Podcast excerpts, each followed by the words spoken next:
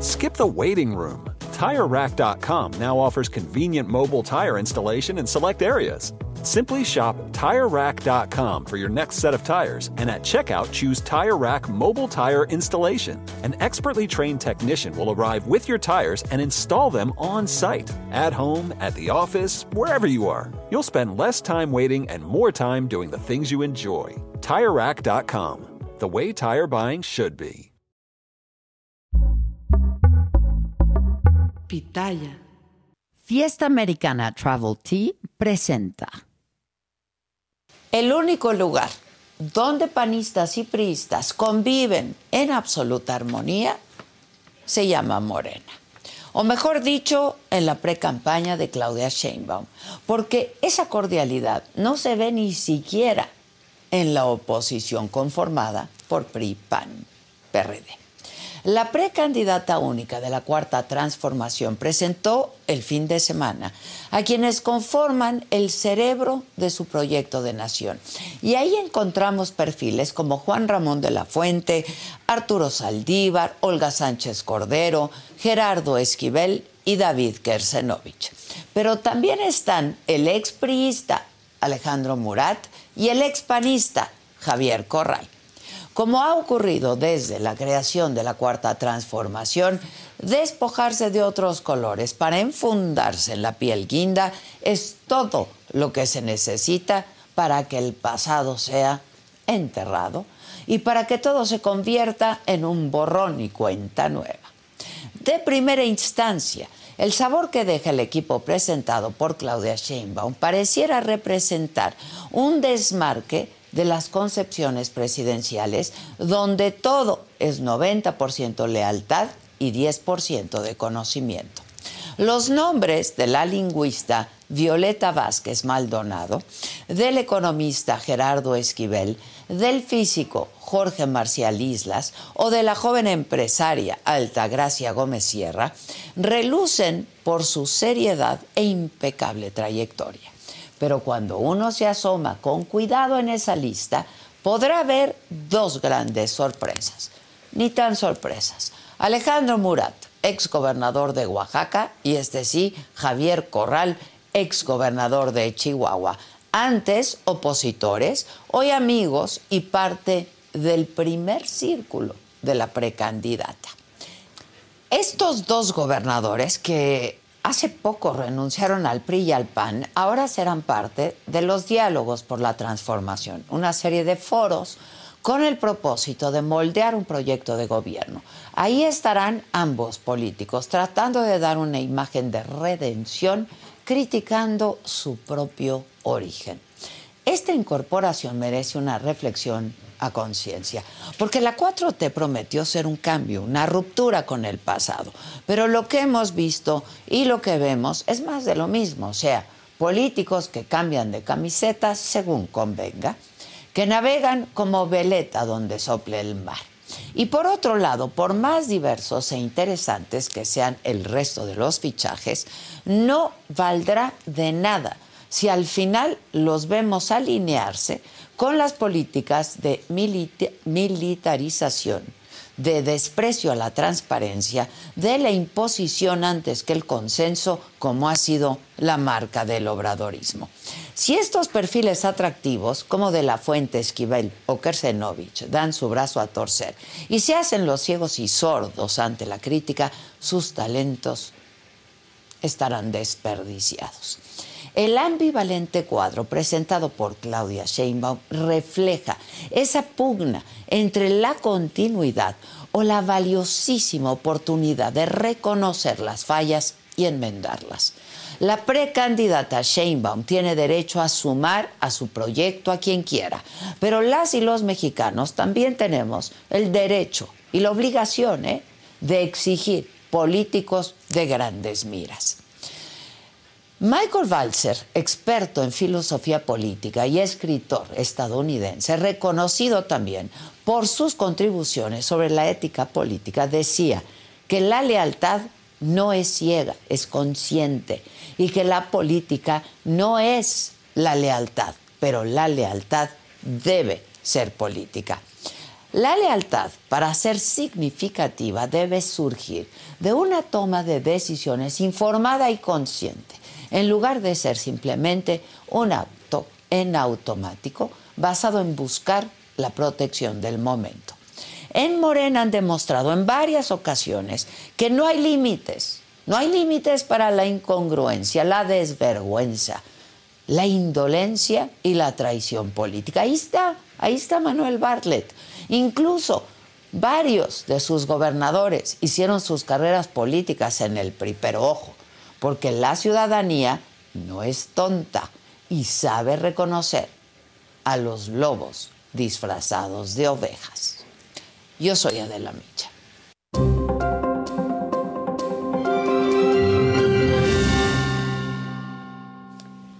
Hola, ¿qué tal? Muy buenos días, los saludo con muchísimo gusto, hoy que es martes 5 de diciembre. ¿De qué estaremos hablando el día de hoy? Una noticia que a mí personalmente me duele y me duele profundamente. Fue compañero nuestro, estuvo en la saga, un programa, cuando recién iniciábamos la saga, un programa que se llamaba Precopolitics, con políticos jóvenes de distintos partidos políticos. Falleció mi muy querido amigo Juan Pablo Adame. De verdad un gran político, un hombre de familia y un gran amigo también. Y luchó hasta el último, último instante contra el cáncer y de veras con una entereza admirable. A su familia le mando un abrazo bien, bien, bien apretado y sobre todo a sus hijitos. Me, me apena, me duele profundamente. En otros temas, Claudia, Claudia Sheinbaum mantiene una ventaja de 19 puntos sobre Xochitl Galvez. Tiene 50% de las preferencias electorales frente a 31% de la precandidata opositora. Esto según la última encuesta de Alejandro Moreno publicada esta mañana en el financiero. En un muy lejano tercer lugar estaba, digo estaba porque ya es gobernador de Nuevo León de nuevo, estaba Samuel García con el 7% de las preferencias. Por cierto, les decía, luego de estos días de disputa política caótico, el Congreso de Nuevo León cedió, Samuel García asumió de nuevo en su totalidad la gubernatura. Sobre este mismo tema, Dante Delgado, líder nacional de Movimiento Ciudadano, bailando y todo, advirtió, si creen que vamos a colgar los tenis, están muy equivocados. El candidato presidencial de MC se va a conocer hasta enero, pero ya advirtieron, vamos solos. En más información, el Tribunal Electoral está en una nueva crisis interna que ayer se evidenció con la ausencia de tres de los cinco magistrados en el informe del presidente de la institución, Reyes Rodríguez. En información internacional, Israel instruye nuevas evacuaciones en Gaza y avanza con tanques en el sur. El ejército israelí está pidiendo a la población abandonar parte de la ciudad de Jan Yunis, considerada la cuna de Yahya Sinwar, líder de Hamas y uno de los hombres más buscados por Israel. En los otros temas, eh, Jamie Spears, el padre de Britney, le habrían amputado una pierna luego de padecer una infección. Esto reveló la mañana de hoy el portal TMZ. Nicolas Cage se retira del cine y la joven que denunció al futbolista Dani Alves pide 12 años de cárcel por la agresión de la que fue víctima en los baños de un bar de Barcelona. Así es que de todo esto y por supuesto mucho más estaremos hablando esta mañana. Quédense con nosotros porque ya comenzamos.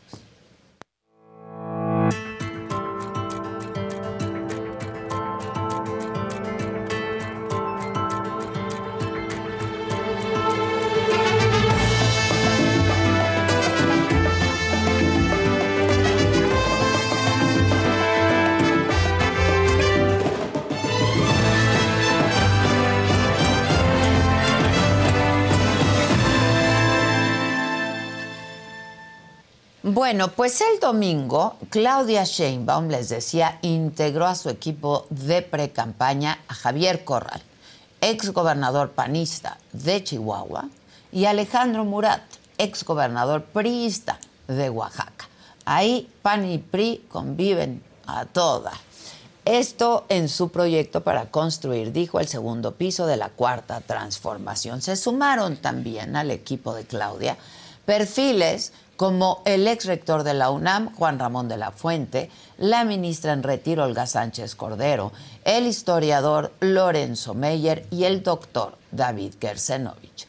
Claudia dio a conocer estas incorporaciones al anunciar 17 foros abiertos a la sociedad para construir un proyecto de gobierno con temas tan importantes como justicia, seguridad, gobernabilidad y economía, entre otros.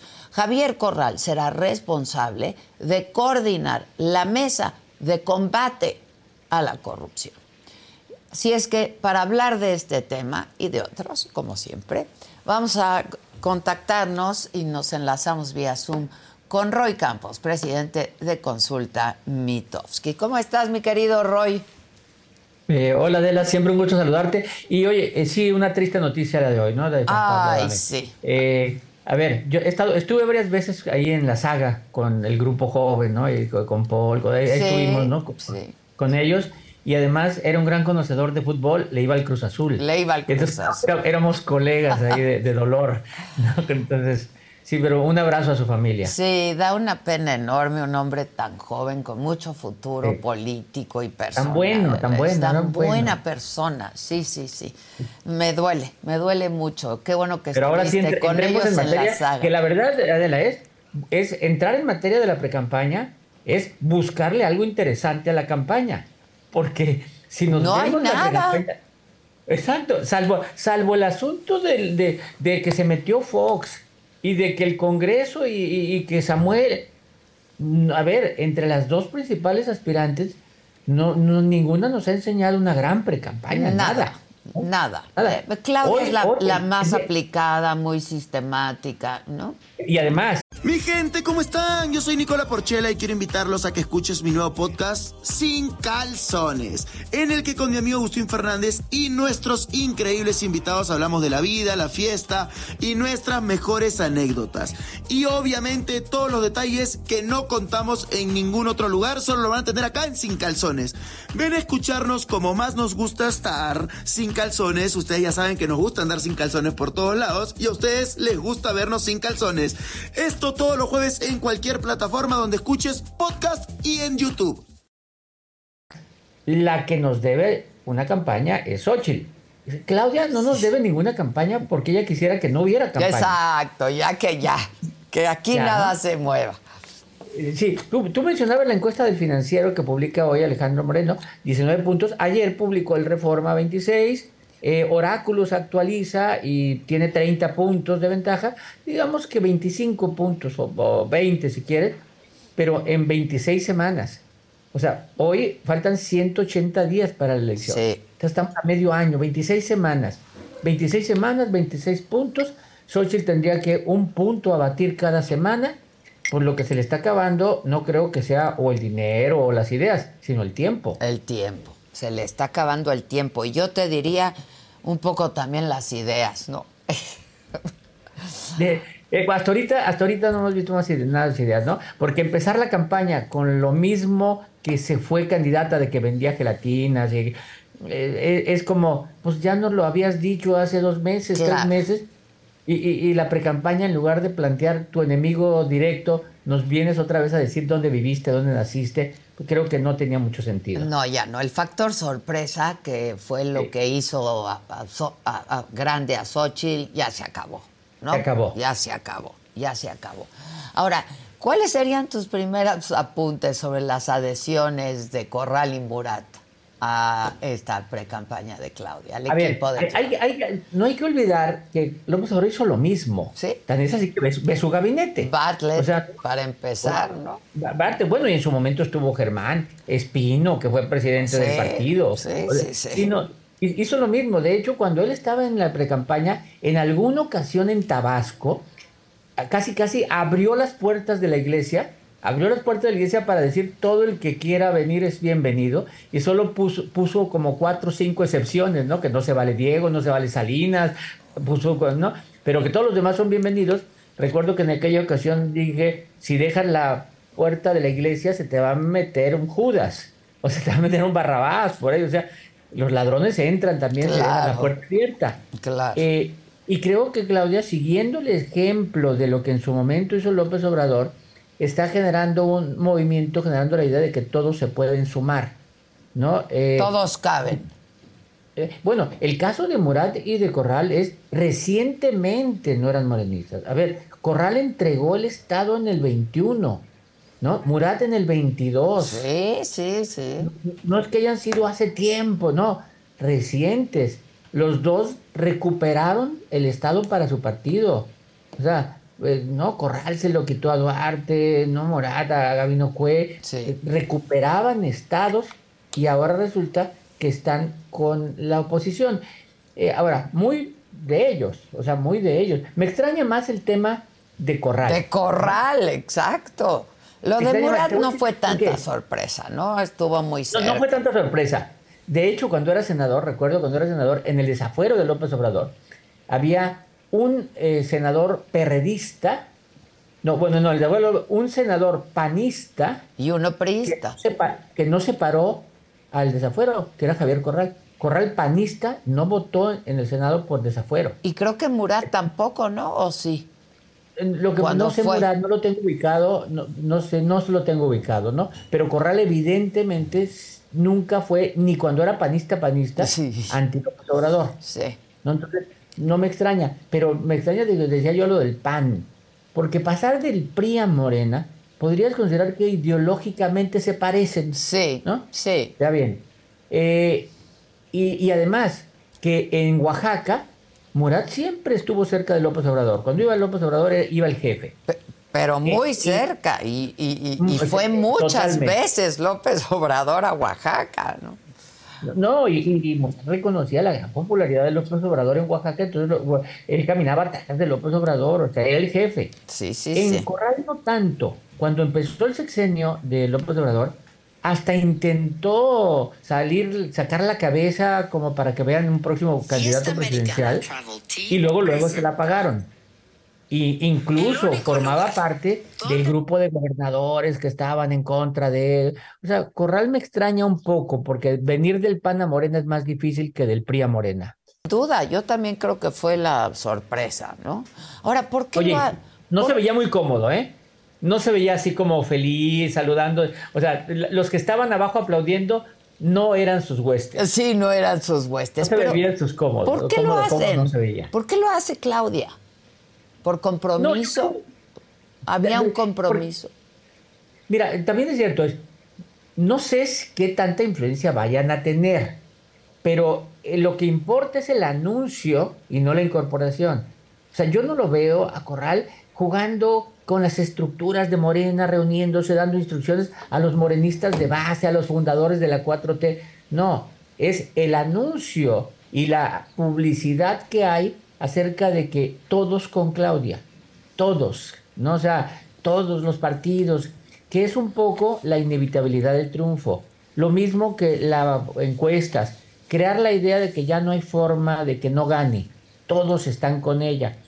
Sobre las encuestas, por cierto, que se ha escrito mucho esto de, mira, mientras no se publican encuestas falsas, sí. también hay muchas falsas. Bueno, una encuesta, una, publicar, hacer una encuesta es investigar publicar una encuesta es información. Claro. Diste una información hoy. Bueno, generar un tsunami de encuestas entre verdaderas y falsas es propaganda política. Y entonces lo que se intenta hacer es mucha propaganda política llenando todos los medios y todas las redes de encuestas, unas ciertas y otras falsas, pero para que no haya día que no te digan ya acabó la elección. Exacto. Ya no hay forma de ganarle. y, eso lo que hace es, hace que alguien cambie de opinión. No, no hace que nadie cambie de opinión, pero sí desincentiva la participación. Claro. ¿Ya para qué si ya va a ganar? ¿No? Ya acabó la elección, ya, no tiene caso ni hacer campaña, ya no tiene caso ni, ni, ni, ir a mítines, ya no tiene caso invertir dinero, pagar una barda, no tiene caso nada ¿Por qué? Porque ya acabó la elección. Entonces lo que se intenta con esta propaganda alrededor de las encuestas es desincentivar la participación. Sí, ahora, eh, esto, esto como no, no, no tiene un impacto en los morenistas, la adhesión de estos personajes.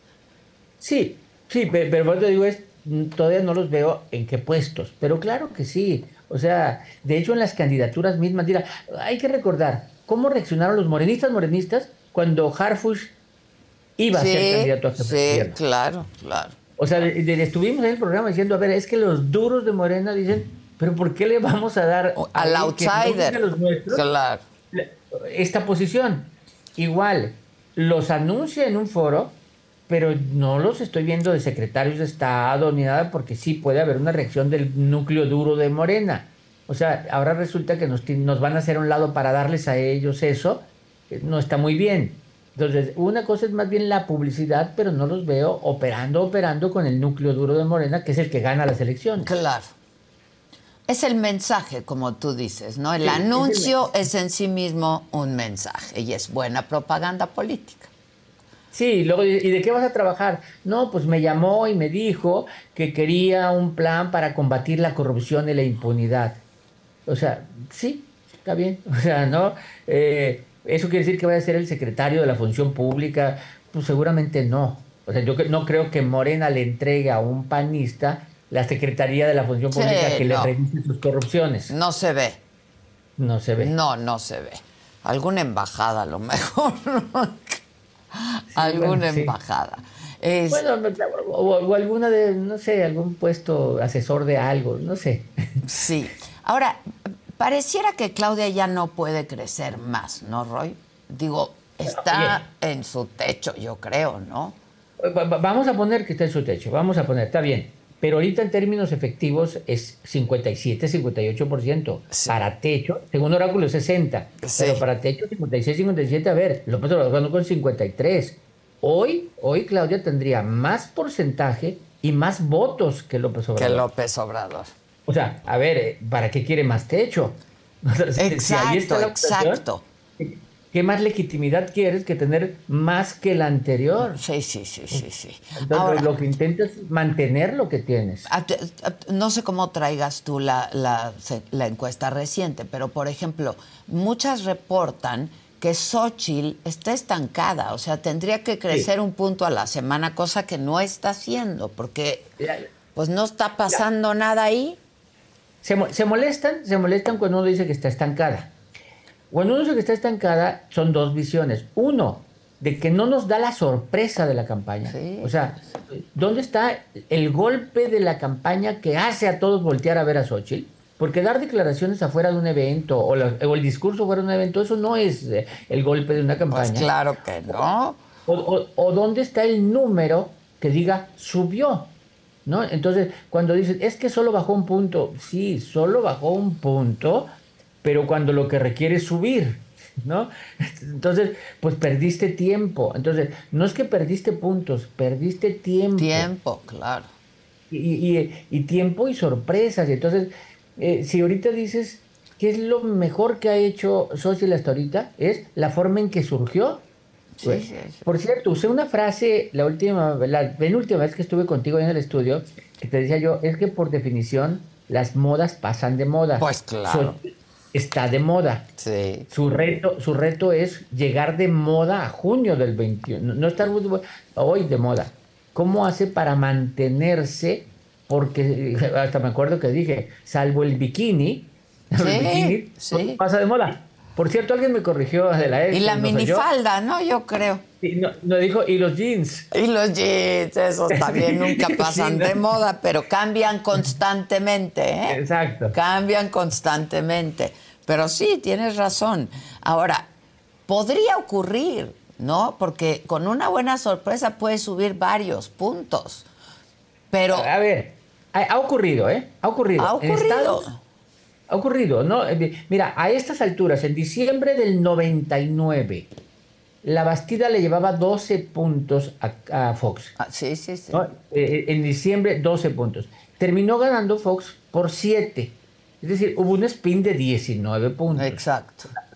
A estas alturas, fíjate, a estas alturas, Peña le llevaba 31 puntos a López Obrador. A estas alturas. Sí. Y terminó ganándole solo por 7.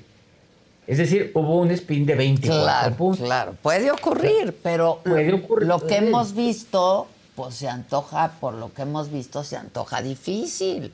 Oye, no, no, solo, no solo por lo que hemos visto de Xochitl, ¿eh?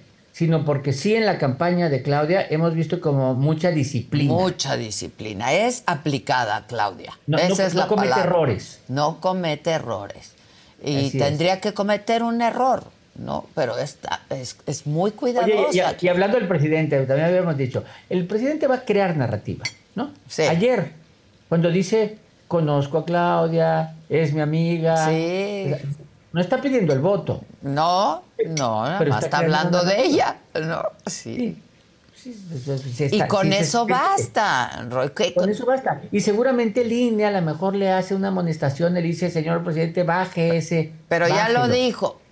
Ya, Ya lo, dijo, ya lo dijo. Ya lo dijo. Sí. ¿Cómo viste lo de Samuel? ¿Y cómo puede afectar esto? Digo, A, a- a ver, primero, tiene razón Dante en que no van a colgar los tenis. sí, ¿A qué yo estoy refiero? de acuerdo. Bailó y todo, ¿lo viste? Sí, fosfo, Pero, fosfo. pero- pero- pero no- y luego también creo que él no va a ser candidato, Dante, ¿eh? También creo. ¿Por qué? Porque cómo, cómo conjugas el- la nueva política con Dante de candidato. Exacto. O sea, O de ahí. tener a un chamaco como Samuel García y luego que Dante fuera el candidato.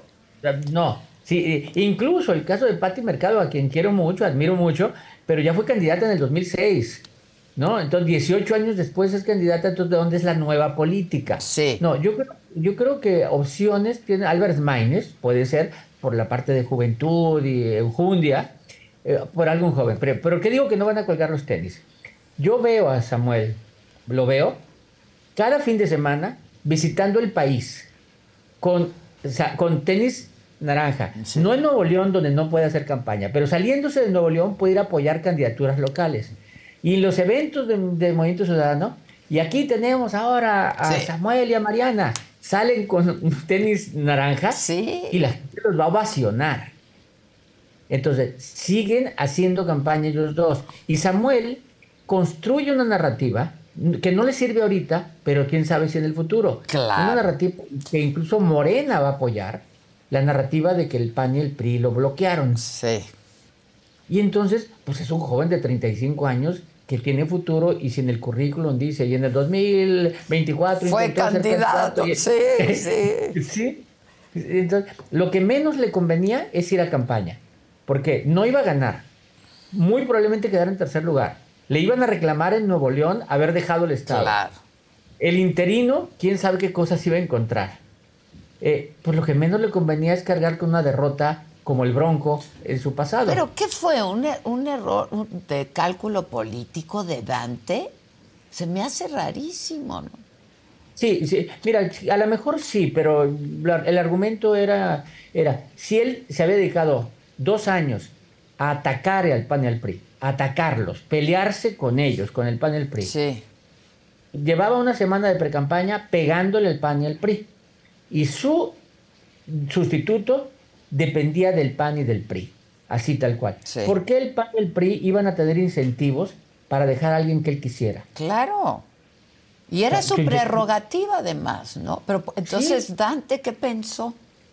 Sí, o sea, ¿dónde estaba el incentivo para el PAN y el PRI para decir, ándale, Samuel, deja a alguien de, de- de gobernador y vete a la campaña que nos sigas golpeando? Pues no había incentivos.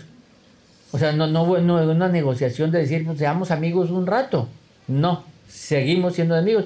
Pues el PAN y el PRI hicieron lo que la lógica en Pues- cualquier combate es, pues te bloqueamos. Claro. Y él pues, se quedó de gobernador, pero no va a estar inactivo, ¿eh? va a estar en campaña, hablando, declarando, así como López Obrador hace narrativa por Morena, él va a hacer narrativa en contra del PAN y del PRI. Sí. Y le sirve, le sirve, Sí. le sirve. Va, constru- va construyendo una... una eh, lo- lo- los que no qui- lo quieren dicen, no, eso hizo el ridículo. Puede que sí, pero en el 2030 todo esto es olvidado. Ya se olvidó en un rato, hombre. Sí, En no un ratito, ya se olvidó. Eh, y yo Sí, por eso preguntaba, ¿tendrá un impacto real? No. En Movimiento Ciudadano. hay una pregunta muy clara, Adela, ¿a dónde se van los votos que tenía? Sí. ¿a, dónde? se van? Porque, a ver, el PAN y el PRI los bloquea diciendo para que esos 12 puntos a ver si se me vienen para acá. Sí. No es en automático. No, no es en automático porque ¿quién era el votante de Samuel? ¿Quién era el votante? Los chavos. Era, era chavos, chavos que se interesaban poco en política, pero les gustaba el estilo de Mariana y de Samuel pero además odiaban a Morena y odiaban al PAN y al PRI. No los querían a ellos. ¿Por qué hoy van a tener incentivos? Ah, entonces ya me voy con el PAN y el PRI. Tampoco hay incentivos. entonces, muy probablemente, uno, se queden en MC si pone un candidato que los atraiga, y dos, pues no vayan a votar. Sí, no vayan a votar. No se van a ir en automático ni a Claudia ni a ni a Xochitl, ¿eh? Y no nomás eso, yo estoy seguro que quien sea candidato de MC le va a pegar también al PAN y al PRI. O sea, pues ahora esa es su chamba, claro, con más razón. Ahora, yo, yo, yo te tengo una pregunta. Todos estos chavos, ¿no? Que se entusiasman y se entusiasmaron con Samuel García. No veo ni a Claudia ni a Xochitl hablándoles a los jóvenes. No, no, las veo. Ve el equipo de, Claudia, pues mucha gente joven no hay. ¿eh? Mira, es que no, no, no han entendido que a los jóvenes hablarles no es prometerles educación. Sí, no, estamos en campaña, hombre, o sea. Sí, cuando prometes educación le estás hablando a los papás de los jóvenes, no a los jóvenes. Los jóvenes quieren libertad, diversión, o sea, y, Samuel sí les sabía hablar, la diversión, y, el carro, y cantando, mucha burla de los, de los puristas, pero a los chavos que no les interesaba la política, pues eso se les hacía agradable, agradable. y eso agradable decían, pues por eso iba a votar porque es agradable. Exacto, me entusiasma, me divierte, ¿eh? no, no, lo sigo, la sigo. La mejor campaña, la mejor campaña de las tres estaba siendo la de él. Eh, no estoy diciendo la mejor en, en propuestas, porque no, no, no, No, no, no. En entusiasmar a la gente. Ahorita se trata de ganar, ¿no? Sí, la más atractiva. Y Xochitl todavía no nos da, mira, la, cuando fue candidata, cuando le ganó a Beatriz Paredes, a Krill, etcétera, nos dio novedades como, pues el presidente le pegaba, ¿no? Todos los días ella contestaba, se amarró, sacó inteligencia artificial, no basta. Y ah, la palabra los usamos en tu programa, no basta eso. O sea, tiene que, eso ya pasó, ya no basta, tiene que sacar nuevas cosas. Que no sé. Yo ahorita te diría es que haga una campaña donde identifique muy bien al adversario y comunique por qué no debe de ganar ese adversario. Porque la gente vota más en negativo que en positivo. Sí, sí, sí, sí. ¿Por qué no quiero a él, a ella? ¿Por qué no debe de ganar? El triunfo en el 21 del, del Frente Amplio por México en algunas zonas se debió a que comunicaron muy bien por qué no darle el Congreso al presidente. Sí, sí. Lo comunicaron muy bien. Hoy no hay una comunicación clara de por qué no debe de ganar Morena. Eh, absolutamente. Ahora, Parece que no, no parece que lo estén articulando eso, ¿eh? No. En la campaña de Xochitl. Mira, si le preguntas a Xochitl, no, porque es un poco el spin siempre es, uno, que es una campaña para decir que no levanta, ¿no? Pero que ella ve que los mítines y que van cada vez mejor. Sí. Es campaña. Y dos, que todavía no hay campaña. Pero si se va a esperar a los 90 días de campaña, se le va a acabar el tiempo. No le va a alcanzar es mucha distancia como para perder 90 días que no son de campaña y dejarlos pasar. Sí. Tiene que hacerlos desde ahorita. Ahora, en general, ¿qué opinas de la, de, del equipo que presentó y al, a los que ha ido sumando Claudia? Porque Xochitl todavía no nos presenta su Mira, equipo bien, tal cual. Bien, bien, a ver, cuando dices Juan Ramón de la Fuente, bueno, pues Juan Ramón de la Fuente es así como el, eterno, ¿no? Sí, sí, sí, el eterno. Está en todo siempre está, ¿no? Incluso pudo ser presidente. Sí, pudo ser claro. presidente. Juan Ramón de la Fuente fue un buen rector de la universidad, incluso en su, en su gobierno los, los Pumas fueron campeones, así que fue un buen rector. Eh, de, ahí hay científicos, científicas, hay hombres, hay mujeres. Gente de la cultura, sí, Gerardo Esquivel, pero la ha hecho muy bien en, el Banco de México, es de los muy buenos. O sea, todos, todos son respetados en su campo. Los presenta como su equipo, no como secretarios de Estado. cuando los presenta como secretarios de Estado, quitas la esperanza de otros que quieren ser. No, los pones de tu equipo, ¿no? Entonces yo creo que hace bien porque, porque da la idea, es el momento preciso para ir acabando con la idea de que se le puede alcanzar y entonces no, ya estamos haciendo gobierno, ya estamos gobernando, ya estamos planeando. Harfush ahí sentado, por cierto. O sea, ahí, está, ahí claro, Ahí está Harfush, no, que no quede duda. O sea, no perdió, aquí está, es de mi equipo. No perdió y va a ganar y bastante. Sí, es de mi proyecto. Entonces, yo creo que hace muy bien en términos de estrategia de campaña. Es lo que yo digo que es disciplinado. Están siguiendo reglas clásicas de una campaña de ir sumando, sumando, que se vea que es un movimiento que cada vez es más grande. Y no es la primera vez. Yo estoy seguro que en la campaña va a volver a hacer un evento, lo va a hacer por estado y en cada estado va a presentar gente de ese estado que están en su proyecto, algún empresario, algún académico, para dar idea de que ya no hay forma de que no sea ella. Sí, este, pues yo creo que Xochitl se tiene que poner a pensar, ¿no? Y a, y a actuar, porque no hay de otra. Mira, suena ridículo, suena ridículo, pero es se requiere show. Qué pena que se requiere. No, se requiere show. La, política pues es ahí está Trump. Eh, eh, es total, ¿no? Mi ley. O sea, no, mi ley, claro. Tienes, tienes, que hacer show. Y la época donde más show se hace es en las campañas. No, o sea, porque en el gobierno se show, pero en campañas hay que hacer un super show. Es la política es hoy una película, una política espectáculo. Es una pena decirlo, porque no tiene de repente fondo, es pero más forma que fondo. Pero así es. Pero, pero es, así es. Y si Xochitl eh, se pone de que no, es que tenemos que hacer propuestas interesantes. Mira, tú búscale en, en, las elecciones en México y dime un solo presidente que haya ganado por la propuesta que haya hecho. Ninguno. Ninguno. Ninguno.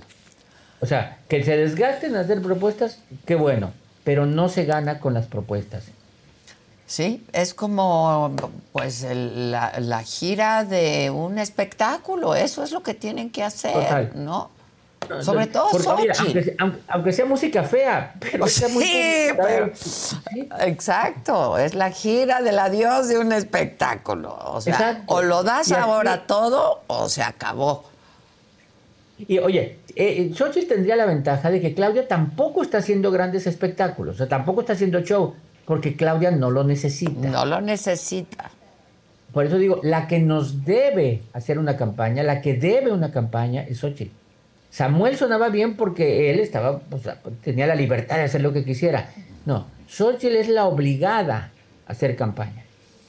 O sea, es la obligada. Yo no sé por, qué, nadie de su equipo se lo está diciendo. No sé ni dónde está el equipo de Xochitl, de verdad. Mira, yo, yo, me imagino que sí, que sí, ¿no? No, ya, es ella la candidata. incluso eh, era la mejor candidata que en ese momento tenían. Hacía unos meses eh, la oposición estaba totalmente desanimada porque decían, pues son los mismos políticos de siempre, aburridos, con la surge Xochitl. Oportuna, ocurrente, ¿no? Chistosa, divertida, fresca. Eh, mal hablada, haciendo cosas que no esperabas. Esa surge. Y de repente los partidos los secuestran, porque además hay elecciones locales. En las elecciones locales, ¿dónde están las Xochitl locales? Sí, no están. No están las Xochitl locales. No, Entonces el PAN y el PRI y el PRD ponen candidatos y nos regresamos a los políticos tradicionales. Xochitl requiere pararse con ellos, levantarles la mano. ¿Y dónde está este movimiento como ciudadano, espontáneo, fresco que surgió? pues está guardado, pero si lo guardan mucho tiempo, pues se les va a congelar. Se les va a congelar. Pues ojalá que nos escuchen.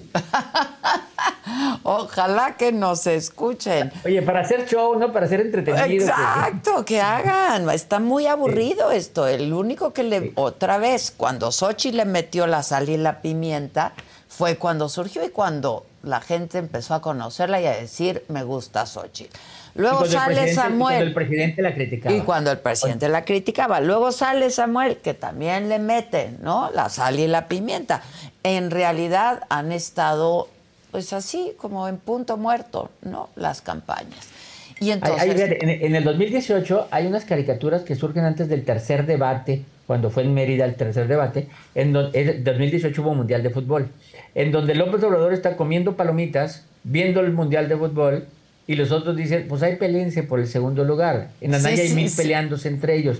Aquí estamos en algo parecido. Claudia está tranquila y los pleitos que hemos visto hasta ahorita es Samuel García contra el PAN y el PRI, el PAN y el PRI contra Samuel García.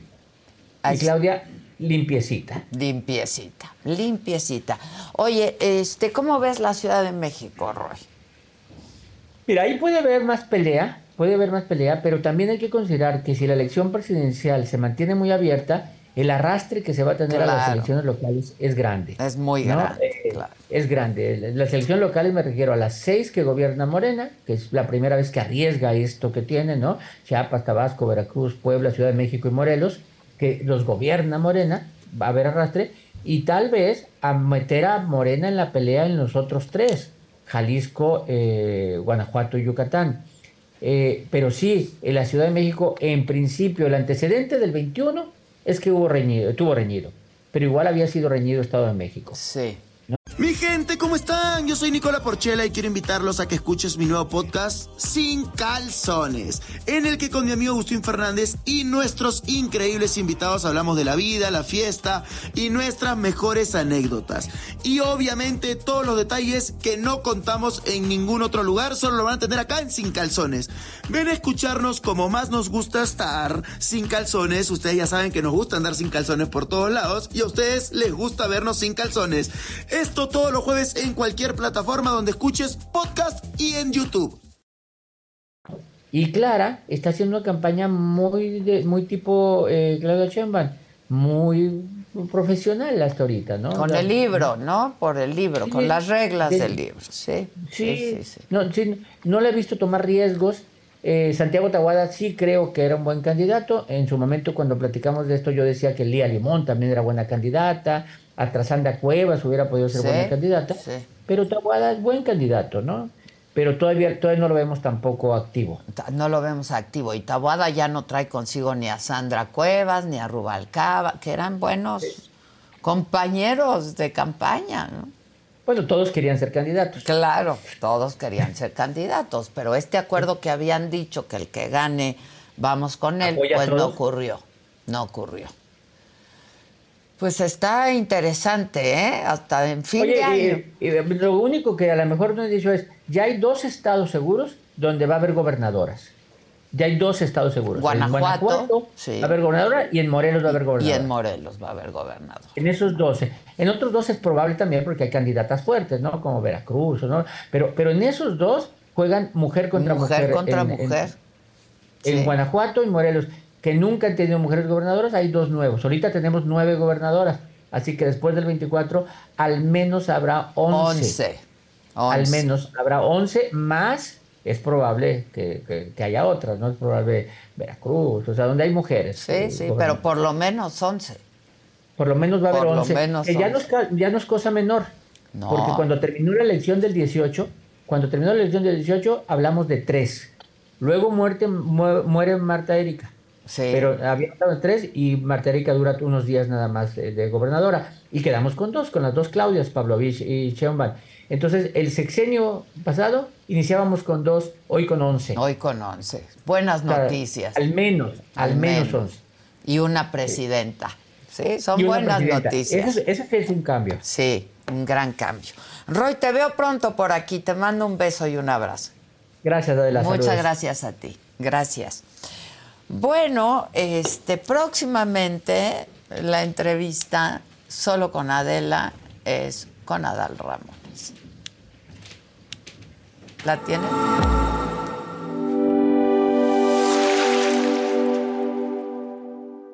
Ahora en la televisión de streaming por el canal 116 de Roku, ya puedes disfrutar de la barra de entretenimiento que la saga tiene para ti. Inicia la semana con los temas de interés actual, entrevistas, debates, moda, deportes, espectáculos y lo más viral. bajo la mirada crítica, analítica y divertida de la mejor periodista del momento, Adela Micha, en Me lo dijo Adela. Conoce las predicciones zodiacales, los temas esotéricos, la lectura de cartas de personalidades, videos paranormales y quién se va al caldero de los famosos en las Fauces del Fausto con Fausto Ponce y Paco Segovia. Diviértete con las entrevistas a personalidades del espectáculo y la política, exclusivas, musicales, anécdotas, risas y mucha diversión en Saga Live con Adela Micha. Entérate de los chismes de tus artistas favoritos, los temas polémicos y escandalosos de la farándula, conciertos, obras de teatro y la moda, con los comentarios directos, más picosos y sin restricciones, de Pablo Chagra, Débora La Grande, Fabs, Sam Sarasúa y Jenny García en Se Te Estuvo D&D. Descubre los secretos, las intrigas, anécdotas e historias y lo que nunca antes habías escuchado decir de políticos, artistas, deportistas y personalidades en una plática íntima y sin rodeos con la mejor entrevistadora del país, Adela Micha, en Solo con Adela. No te pierdas de los mejores programas de la barra estelar que la saga tiene para ti a través del streaming de Roku en el canal 116.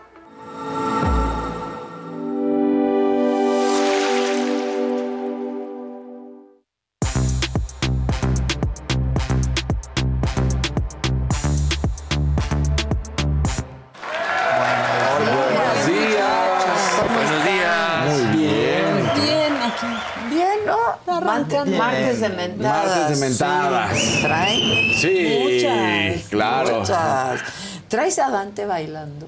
No traigo a Dante Bautista. Ay, Espérame, Tengo un enojo con Movimiento Ciudadano. No, Maca. Dicen, somos lo nuevo, no mentimos. Corte, mienten. Sí. Diciendo que estaban en segundo lugar. No, ¿Cuál no, segundo no, lugar? no, también, ya. ¿Cuál segundo Ya.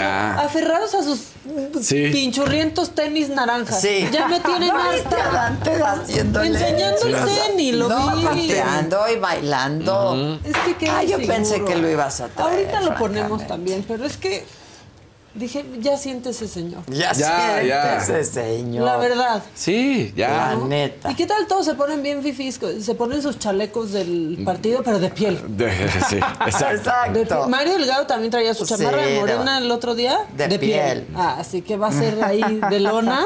De, ni que fuera de las que regalan, pues claro que no. ¿Cómo? Ni que fuera dirigente de un partido austero.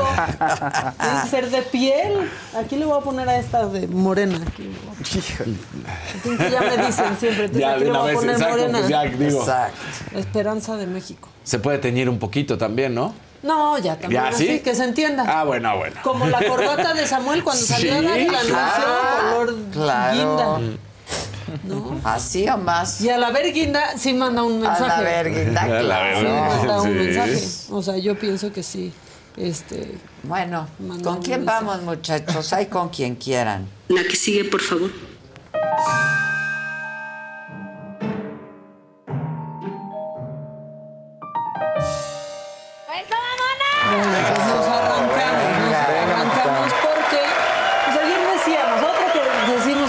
Tienen vergüenza. Murat con Claudia, no, Sí, mucho no, amor, yo estoy aquí. Pero el gobernador, es que el gobernador de Oaxaca solo salta para esas cosas. O sea, si es grilla, si, si pasó algo en su estado, Sí, no, no, él no va a hablar de eso, ¿no? no. Pues, no habla de eso. Pero, este, pues sí, Salomón Jara dijo, ay, que ni se emocione, ¿eh? no va a haber impunidad porque ya sea Sí. de una campaña ni de nada. De eso sí habla Salomón Jara. Pues como yo informé que no va a haber impunidad, sea quien sea, yo lo expresé muy claramente en muchas ocasiones que me lo han preguntado. Aquí nadie es menos ni nadie es más contra la justicia. Aquí todos son iguales, somos iguales y en consecuencia, pues quien haya cometido un delito tiene que cubrirlo. Recuerden que nosotros hemos sido muy enfáticos con el decreto 809. No se puede permitir, no se puede dejar en el olvido del decreto 809. Hubo un responsable, ese responsable hoy está ya detenido y pues tiene que decir, informar qué pasó y solventar todo lo que tiene que solventar en las auditorías que se tienen del decreto 809. Son muchas obras. No crean que nosotros... ¿Qué nos pasa? Este, Caricatura de Héctor Suárez. pero mira, tú eres solo un gobernador, podrás decir lo que quieras. Pero alguien ya está en el equipo y es el exgobernador. bueno, no, no en el equipo, pero sí. Sí. apoyando. O no te van a pelar. Está en el equipo. O sea, no te van a pelar, te la vas a pelar. Exactamente, así de fácil. Te dejó a ti de gobernador. Te dio el paso, qué, Sí. qué mal agradecido. No, no, Y no, mira, no. ya, ya se había tardado porque decíamos, pero ¿y Murat qué le va a tocar? Sí, o sea, ¿qué embajada? ¿qué embajada? No, ¿qué embajada? Pues no, en su vida. Le tocó en su En vida su más bien vida, porque sí. se va ahí con, con Claudia a aportar. Ya que andamos hablando de quién se la va a pelar y, y demás, este, le preguntaron a Xochitl Galvez pues sobre la distancia en las encuestas. Y dijo, ay, no, menos mal que 20. Yo pensé que más. Ah, casi. No, bueno, Ya, sí, es que en serio, en neta. ¿Ven lo que les digo? La encuesta que publica Reforma y que le da pues, pues una ventaja Claudia Sheinbaum. ¿Qué opinas sobre esta encuesta que publica Reforma? No, qué, bueno que no estoy a 50 puntos como decían, ¿no? Me da gusto. Si ven en la oposición tenemos 40 puntos. Eh, lo que necesito es que los partidos, al interior de los partidos me conozcan, porque hay gente que le gusta votar por el PAN, no necesita saber que yo soy la candidata o voy a ser la candidata del PAN, lo mismo con el PRI, lo mismo con el PRD, y pues yo voy por 7 millones de votos. Yo, yo no pierdo el objetivo. Hoy justamente les puedo mencionar que tres semanas antes de la elección había una encuesta en el Universal donde me ponían a 20 puntos para ser delegada y gané por 5, entonces remonté 25 puntos. O sea, se, se puede. Yo, yo, y lo remonté en tres semanas. ¿Merece Samuel García juicio político? No. Bien por Bien Jonah. el Jonah. Y su pregunta, Bien el este, Jonah. Pero está pasando algo con Xochitl, porque antes salía baja en las encuestas, ya es fuera de WhatsApp.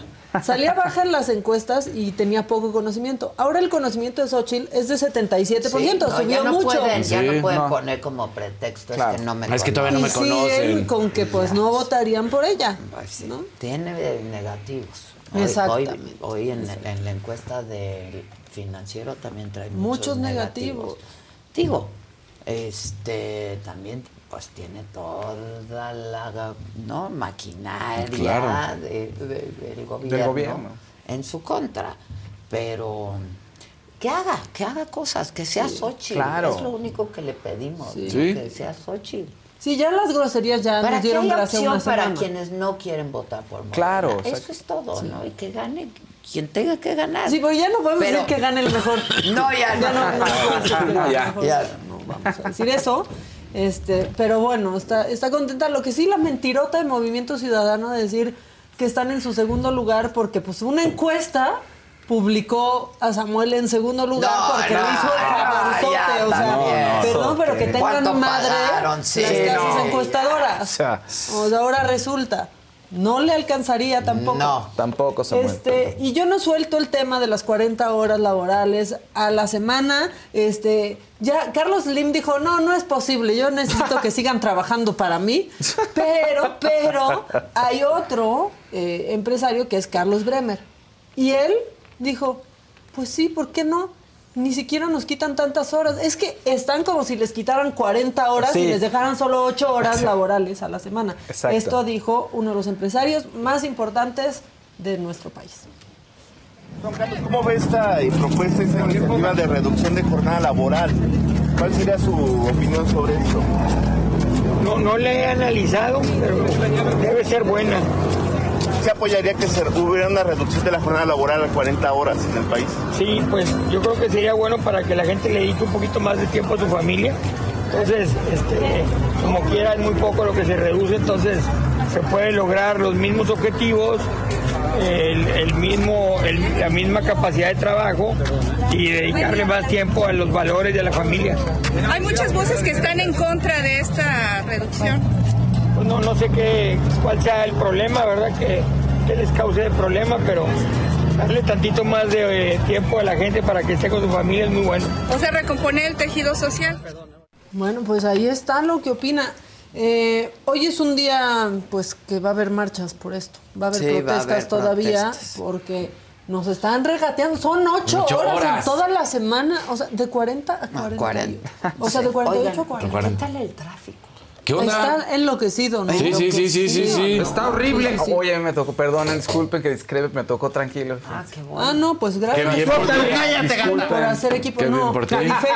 Pero tú saliste a las 5 de la mañana, o sea, Exacto, por eso. a cinco, salí antes. O sea, Saliste antes. Salí sí, antes, claro. sí. Avenida Chapultepec, Constituyentes, todo muy congestionado. Sí. Muy congestionado. Sí. No, no, estaba Está, de está ya Sí, diciembre en es ya pleno, diciembre. ¿eh? Pero a esta pleno. hora pensarías que, que ya no lleven a sus hijos a la escuela, ya es diciembre. Ya. Ya Con que está. no lleven a los niños a la escuela. Con eso Sí, basta. sí, cañón. La verdad, que vive el homeschool. Sí.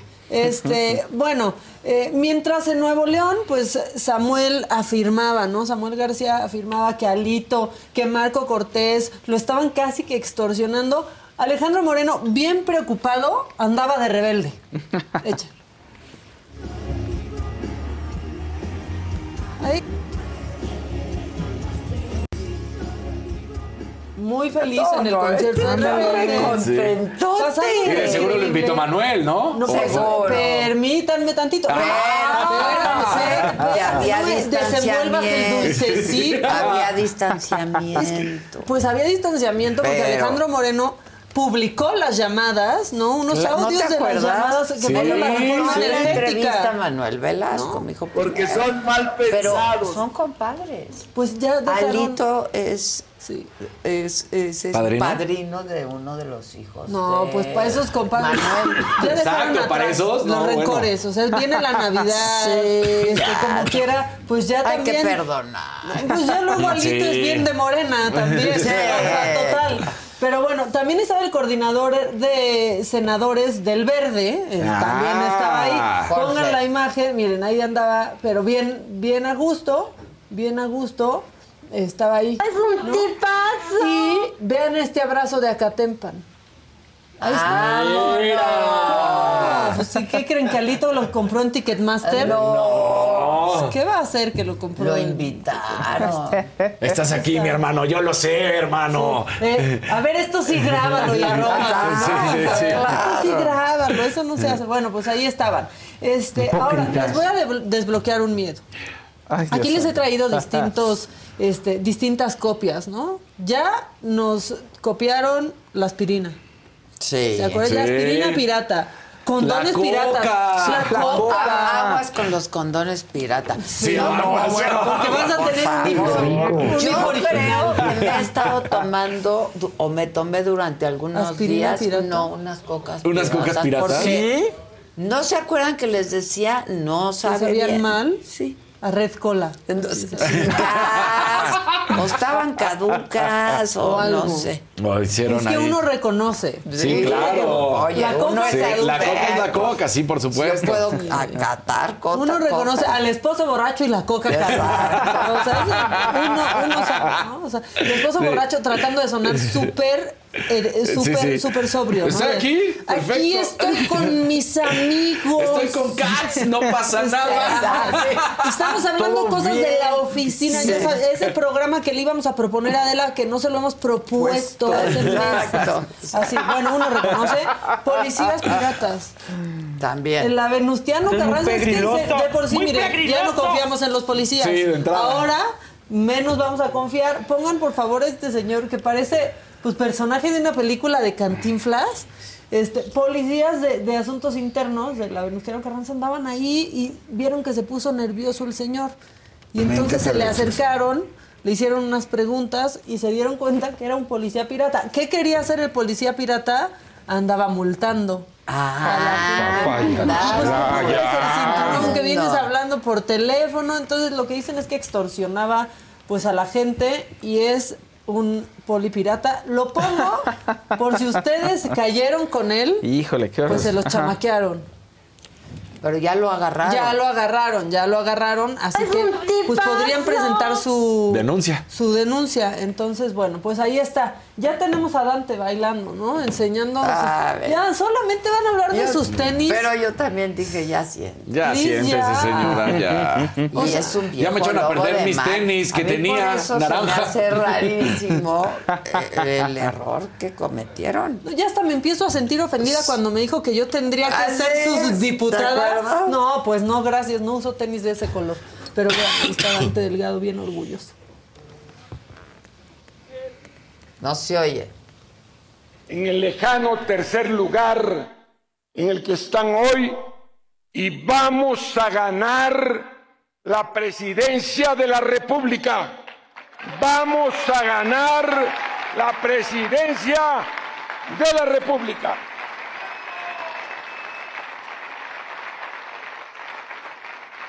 Si creen que con lo que hicieron vamos a colgar los tenis, están muy equivocados. Hoy los tenemos más puestos que nunca.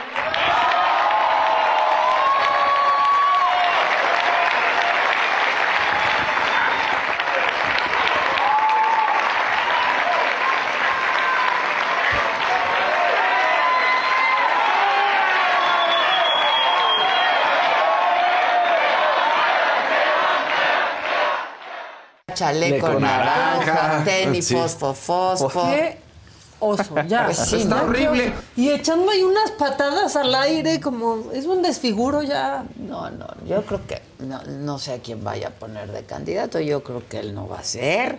Pues no. No, Ay, no, qué nuevo sería. que sería climático, ¿no? Sería muy O priista, sea, porque Dante tiene su sí. pasado priista. Todos Además, tienen su pasado priista, pero ¿con qué para cara dicen? empezar. Somos, o sea, como hay un spot de Alito.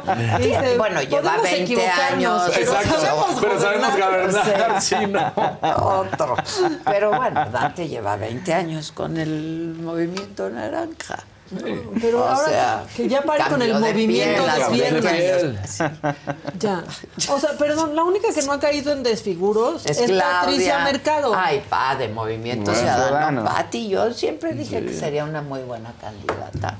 Tres mujeres. Pues ya, Claro, Tres mujeres, un Sí. destino. Un destino. Sí, porque aparte Porque nos hay un querían... solo Solo hay un camino. Nos querían poner a Samuel, o sea, yo sí creo que estaban apelando, la neta, y aunque se enojen en el chat, pero un poco a Al los machismo, machines. al hombre. Claro, el Samuel, Claro. el él de Samuel iba con otro color, ¿no? O sea, como, pues destacando que era El el, único único, hombre. Vato único de, de la contienda y vendiéndonos a su esposa, o sea, a su familia Kellogg's. Sí estaban apelando a eso y se me hace bien básico y ya me tiene harta Movimiento Ciudadano. Por eso fue, o sea, como el candidato. Ajá. El candidato. Sí, y el de que sombra El también. El- nuevo. Samuel. El nuevo, nuevo Sí. León. Ay, ya. Nuevo el que se la peló. El más viejo que nada. ¡Lotería! Exacto. Está horrible. Entonces ya, y Ya, también no, ya que no no. nos mientan los partidos con sus lugares y sus encuestas, porque sabemos que las encuestas, Pues son de quien las paga. Así pues bien las claro. ganó Trump. Sí. Claro. No se dejen llevar las encuestas. O fíjense, por ejemplo, en la encues- las encuestas como estaban en el Estado de México, que eran dos dígitos que perdía Alejandra Alejandra. Moral y no Y fueron no dos fueron dígitos, fueron dígitos. 8%. Llegó mucho. llegó Y fue porque la dejaron sola. Donde la hubieran acompañado, ganaba. Pues es lo que le están haciendo a A Xochitl. Sí. Y ya Igualito. Xochitl dice, bueno, pero no son 50 puntos, son Sí, son 20. 20. No, no, no. Pero pues Ya no se puede. Si te das cuenta que no te... Sí. O sea, si ya eres tú y ya te diste cuenta que te sueltan, pues ahora sí déjate ir. Pues sí, con ya, todo. así, o sea, ya no tiene nada que perder. Todo. Pues sí, ya. Ahora, en esta lana, pero en esta lana, pero en esta infraestructura, pues no se ganan las campañas. Claro, ¿no? pero empiezas a demostrar O sea, que estás sola y entonces si los denuncias... Yo creo que hasta los empresarios que la apoyaban ya, o sea, mal, No, mal. ya. no Mal, se puede mal. ganar una campaña sola, eso es cierto. ahora también Pero además una desde que la encasillaron. quiero hacer. Sí. Este, todos los medios que están diciendo, de muy buena fuente nos enteramos que la candidata va a ser Mariana. ¿Qué les pasa? No puede. O sea, ¿Por qué no, engañan claro también a la gente? No, puede. Tiene 28, 28 años. años, no Sí, puede. O sea, ya. sí va a ser favor. candidata A senadora, senadora, diputada, una cosa así, eso sí. Pero no. Bueno, muy bien. El que sigue, por favor. La que sigue, por favor.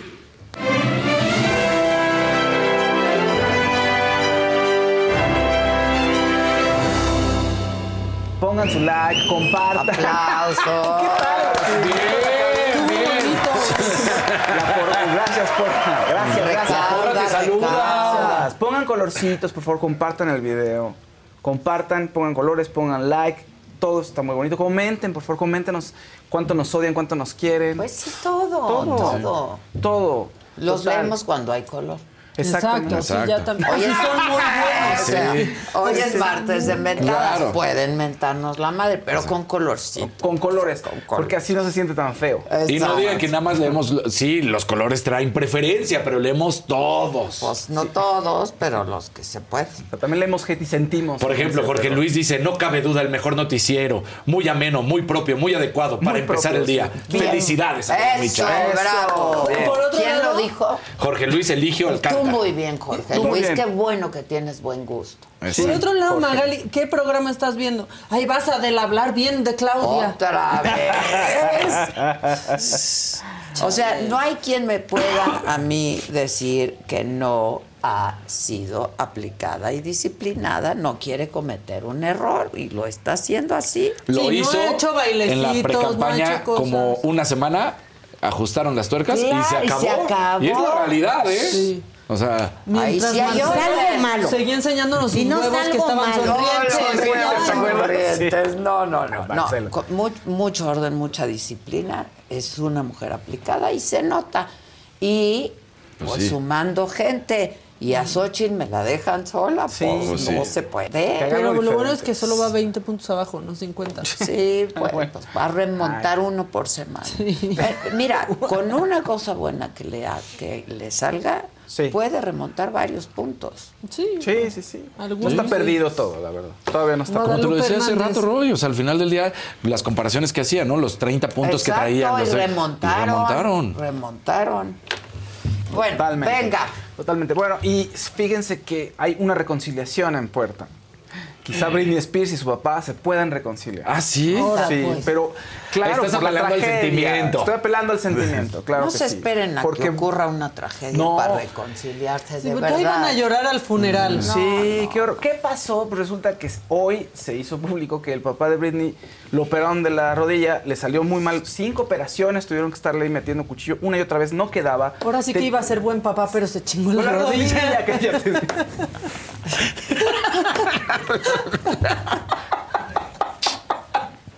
Pues sí, sí, sí, tuvo que, le tuvieron que hacer una reconstrucción en la rodilla hace varios años y en este año empezó a tener molestias, va al hospital, no queda una vez, dos veces, casi cinco veces, tenía una infección muy fuerte y dij- dijeron los médicos, ¿sabe qué joven? Pues, va- bueno, no joven, señor, va a tener que, le vamos a tener que quitar la pierna.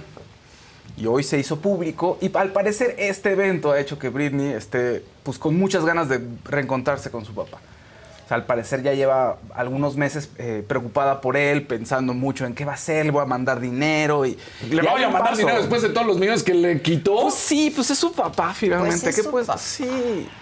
Y ya Yo estoy. Con la- O sea, claro que es tu familia, pero al final del día, si, si de acuerdo al libro y todo lo que sabemos de Britney, Ah, También abusó de esa manera de punto, ti. Tienes un punto, porque la sangre no es suficiente. No, Sí llama no la alcanza. sangre, pero pues la paternidad se ejerce. Exacto. la Y obligó la a... maternidad. o sea. Pues la obligó a traer un dispositivo intrauterino para que no se fuera a embarazar. La obligó. La obligó a trabajar cuando no quería. Sí, O yendo sea, al todas las cosas que nos el han tiempo. contado y que tú mismo has hecho público, pues dices, ay.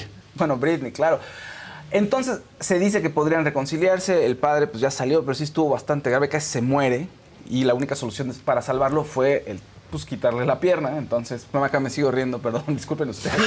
Sí estuvo bueno. y yo no pero- sabía que había acabado con que le quitaron la pierna. No sabías, ¿es en serio? No, quiero, quiero dejarlo claro.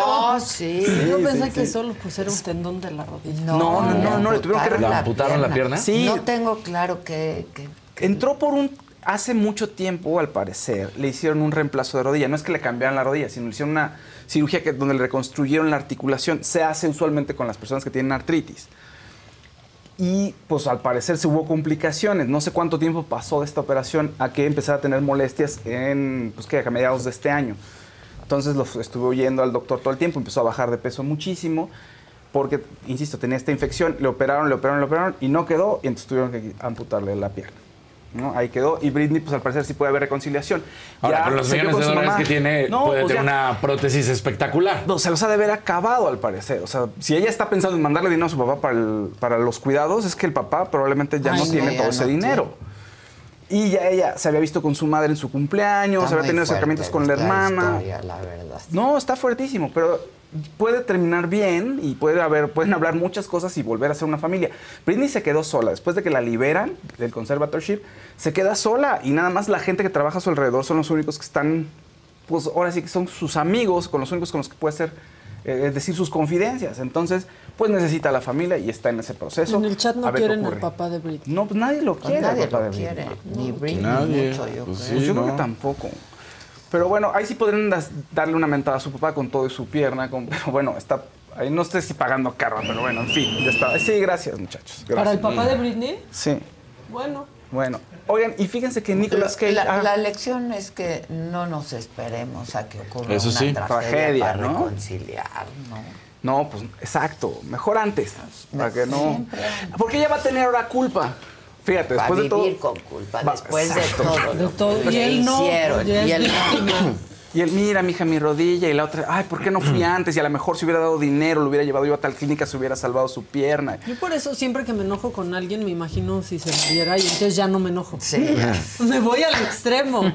Bueno, ¿qué más? Bueno, Nicolas Cage dice que se va a retirar del cine. No dijo cuándo exactamente, porque todavía hay unas cuatro películas que tiene que terminar. Pero eh, estaba platicando en el marco de su película Dream Scenario, donde interpreta a un profesor, así como común y corriente, y de pronto empieza a llegar la gente y le dice, oiga, yo lo soñé. ¿Qué? Sí, usted está apareciendo en mis sueños. Y así muchas personas. No lo conocen así de la nada, no es que sea una figura pública, no es que esté en Eso YouTube. cuenta. Eso cuenta la historia. Y entonces, bueno, esa es la última película que tiene Nicolas Cage ahorita. Se va a estrenar, yo creo que aquí en México este fin de semana. Tiene otras cuatro que están ahí en preproducción, en postproducción y que todavía van a salir. Pero ya anunció el que ya no va a hacer más. Después de esas últimas, ya no va a haber más películas, que ya lleva como 100 des- en 45 años de carrera, que ya no piensa hacer más, que ya dijo todo lo que tenía que decir en el cine. ¿Qué va a hacer Nicolas Cage? Ni dirigir ni nada. Pues dice que el cine ya se acabó, ya se agotó. ¿Y qué va a hacer? Pues resulta que no veía televisión hasta que su hijo le empezó a decir, ándale, ve Breaking Bad, Series, papá. a Ve. Breaking Bad, papá. No, no quiero ver televisión, es una porquería, yo soy estrella de cine. Y que ve Breaking Bad y dice, "Ah, aquí está la onda. Ya pero tarde, siento que lo... O sea, ¿va a tarde. series? Sí, ya Dice todos que están en las series. Que quiere empezar a estudiar el mundo de la televisión y de las series y que quiere entrar a eso. Y que le convendría mucho no solo hacer, o sea, no solo desarrollar un personaje en televisión a lo largo de muchas temporadas, sino que también que la serie ocurriera en un solo lugar. Como tiene una hija que tiene casi dos años, una hija Ah, chiquita, ya. dice que le conviene que todo esté en un solo lugar para que él pueda convivir con la familia. Entonces, eso es lo que dijo Nicolas Cage, aunque todavía le quedan, insisto, cuatro películas más, pero fue noticia. Porque Nicolas Cage llevaba ya muchas películas, casi cuatro al año, por, por mucho tiempo estuvo haciendo casi cuatro películas al año porque no tenía dinero. Invirtió en bienes raíces y, Y cayó el mercado. Sí, el mercado se colapsó y perdió todo su dinero. Y entonces, oye, ¿quieres hacer do- tres lancheros bien picudos? Sí. Sí, ahí voy. ¿No? La risa en vacaciones 10 Sí. con Nicolas Cage. Todavía existe. Sí, ya se murieron todos, pero vente tú a hacerla, ¿no? Haz cuenta. Pero no es cierto, la gente le dice vacaciones. No sé si ya todos los comediantes que se aparecieron ahí fallecieron, pero bueno. Y así empezó a hacer proyectos, casi cuatro películas al año. Él acepta que no todas estuvieron buenas, pero dice, por lo menos yo me entregué a todas como un profesional. O sea, no pueden Y decir acepta que... lo hizo por lana Sí, también. claro. Eso es Y bueno. es claro. Porque es Capricornio, actor, porque es eh. Capricornio, Sí. me interesa mucho el ¿Cómo dinero. cómo es él en la Él intimidad? No es un O sea, tipo. En la intimidad Sí, es un sí. tipo muy práctico. En la intimidad Ah, que sí. va por lo que. Sí, sí, sí, él va por. Sí hay un eh, foreplay. Pero después va por lo que va directo a que Di todo que el es muy mundo pragmático, gane. es muy pragmático. dicen. Sí, es muy tipo pragmático, y que todo el mundo gane. Eso es lo que le gusta a él. Y trabajo duro, siempre, trabajo duro. Entonces, sí aplicó esa, la verdad, le interesa mucho el dinero y lo hizo por dinero, pero él dice que es un profesional que no estuvo haciendo menos a los guiones en los que trabajaba, ¿no? Lo cual estuvo bastante bien. Bueno, pues eh, en el tema del cine también, pues resulta que Florence Pugh, esta actriz que pare- aparece en la película de Dunas, estaba promocionando la segunda parte junto a Timothy, eh, Timothy Chalamet y Zendaya y estaba en la Comic Con en Brasil. Y de pronto, ahorita si podemos poner el video que dura tres segundos, le aventaron un objeto en la cara. Otra vez alguien le quiso dar un regalo, quizá que le quisieron dar, y le dan en el ojo a la pobre. Entonces, si lo puedes, mira, ahí está el alfo. ¡Au! ¿Qué pasó ahí? ¿Por qué hacen eso? Ya, ya, ya lo había dicho. Ahí se ve algo duro. Sí, como dicen que puede haber sido un. O sea, no- no fue un es- peluche, no, no, no, parece que es como una pulsera. A llorar casi en el. No, pues pobre. Pero esto, o sea, esta tendencia tiene. Le pasó a Harry Híjole, Styles, le pasó. no, ya. Adele lo No. dijo, oigan, ya por favor, paren de estar aventando cosas. ¿Qué avientan? No, ¿Qué tan- le aventaron? Pues Todavía un doctor Simi no te deja tuerta, Ay, pero Algo le aventaron. Sí, pero no se ve exactamente Duro. qué le aventaron. Ah, Algo recogió. como un metal, Como un metal, como un brazalete, como una pulsera, parece. Todavía lo recuerdo. Mi gente, ¿cómo están? Yo soy Nicola Porchela y quiero invitarlos a que escuches mi nuevo podcast Sin Calzones, en el que con mi amigo Agustín Fernández y nuestros increíbles invitados hablamos de la vida, la fiesta y nuestras mejores anécdotas. Y obviamente todos los detalles que no contamos en ningún otro lugar, solo lo van a tener acá en Sin Calzones. Ven a escucharnos como más nos gusta estar sin calzones. Ustedes ya saben que nos gusta andar sin calzones por todos lados y a ustedes les gusta vernos sin calzones. Esto todos los jueves en cualquier plataforma donde escuches podcast y en YouTube. Dejen de aventar los artistas. Además, ¿qué esperan que pase? ¿No? Como a Pink que le dieron las cenizas, ¿se acuerdan? Las Sí, cenizas del papá. del ¿sí? Papá. ¿Qué hago con las cenizas? Del ¿Qué? fan. O sea. Es que mi ¿Qué papá haces? era tu fan. Sí. Más, no, pues, ¿qué Pues va a quédate a hacer? tu papá, yo para qué lo quiero. Sí, toma tu cenicita. ¿Qué va a Toma hacer tu con tu ceniza. ceniza? Exactamente. Oigan, bueno, en otros temas, en el tema de la música, pues Peso Pluma sigue triunfando. Entonces, ella baila sola, llega a las mil millones de reproducciones en Spotify. cañón, está cañón. no, no, impresionante. La primera canción de música mexicana que lo logra es lo que dijo Spotify. O sea, la primera canción en México en llegar a las mil millones, de- a los mil millones de, de reproducciones. Pues estuvo genial, la lanzaron el primero de abril y ahorita ya lo consiguió. Entonces, felicidades a Peso Pluma. Y Eslabón Armado, que casi no se habla de ellos, pero bueno, Eslabón Armado es con quien canta esta canción. Todos están muy, muy contentos. Ah, ¿no? pues sí, pues cómo no. Pues además, porque llegó en, en el Billboard, estuvo en el Global 200, Ya estuvo en Hot Latin guapo Songs, en. Latin Airplay. O sea, estuvo en todos los primeros lugares. Se te hace guapo Peso Pluma. Ya se me hace guapo peso pluma. Entonces, bueno, felicidades Peso Pluma, sigue cosechando más éxitos.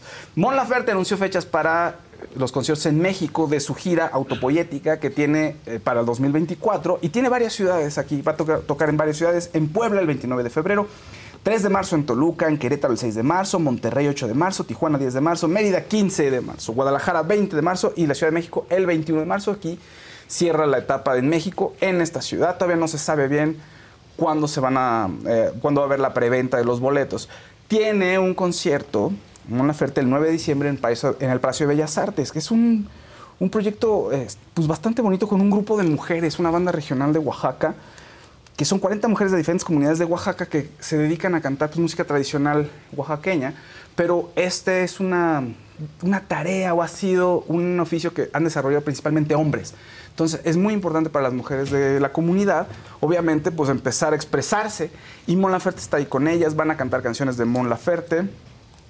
Y también, obviamente, del repertorio de música tradicional mexicana. Mujeres del Viento Florido se llama la agrupación, entonces va a estar en Bellas Artes, pueden pasar a verla. Wow. Y después ya la ven solita en, en marzo aquí en los conciertos. Está bueno. ¿No? Sí, ese, ese, ese proyecto de Mon Laferte está padre. Bueno, no es de ella, pero esta colaboración con estas mujeres, la verdad, suena increíble. Sí, ¿no? está padre. ¿Cuándo es eso? 9 de diciembre en Bellas Pues ya. Artes. o sea, ya.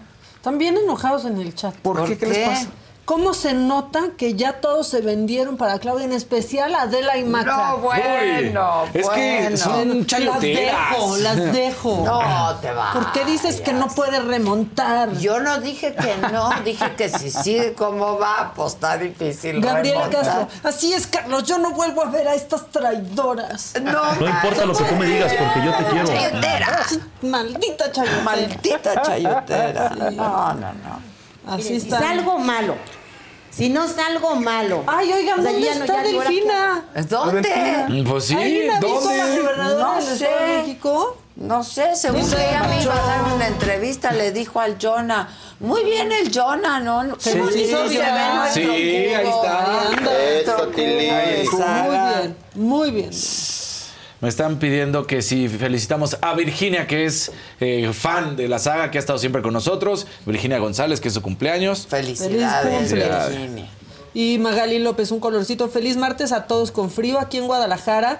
pero una canelita con un chorrito de piquete que, que no lo quite. Adela, hoy traes un brillo de 100. Saludos a mis Ay, hermanos. muchas gracias. Yo te lo dije desde temprano por la mañana. Por la Sí. mañana.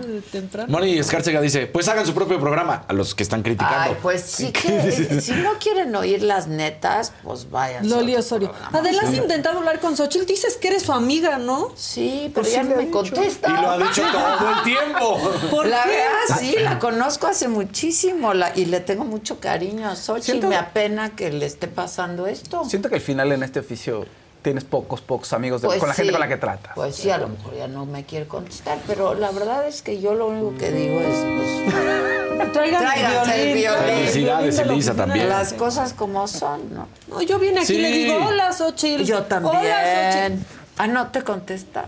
No, se sigue. Ah, ¿le No, caes yo creo que yo la hice enojar. Hasta Daniel vio que no me saludaba. Sí, sí. Ah, Xochitl estaba aquí. Alberto, Yo creo que no se dio cuenta. Alberto Zavala, un amarillito. La verdad es muy amarillito. educada. Es, Ah, eso es sí lo es. La Sí. verdad, Xochitl Sí. es a todo ¿Y te es acuerdas cuando iba a los maratones? Claro. Bien divertida. Es muy divertida. Pero la realidad es que esa Xochitl, de la cual estás Ya hablando no ahorita, hemos visto. no la hemos visto. Y siento que se anda Esa la enojando. queremos Sí. ver. Pues bueno, ya, pues ¿ya acabaste? Ya, ya, ya. ¿No ibas a leer el amarillito? Ya, ¿Qué no sigue? dijo nada el, amari- el amarillito que ¿Cómo tengo no? aquí. Lo estoy viendo. No, tú tienes Magali otro, López. Tú tienes otro amarillito, Ah, papá. ok. Ya lo leí, ya Zavala. leí Ah, a. Magali López. Muy bien, pues ahí están Gracias, todos. Alex. Licenciado en deportes. Licenciado. Muchas bueno, gracias. venga, porque tenemos una invitadaza. Yo La estoy que sigue, por favor. contentísima de nuestra invitada.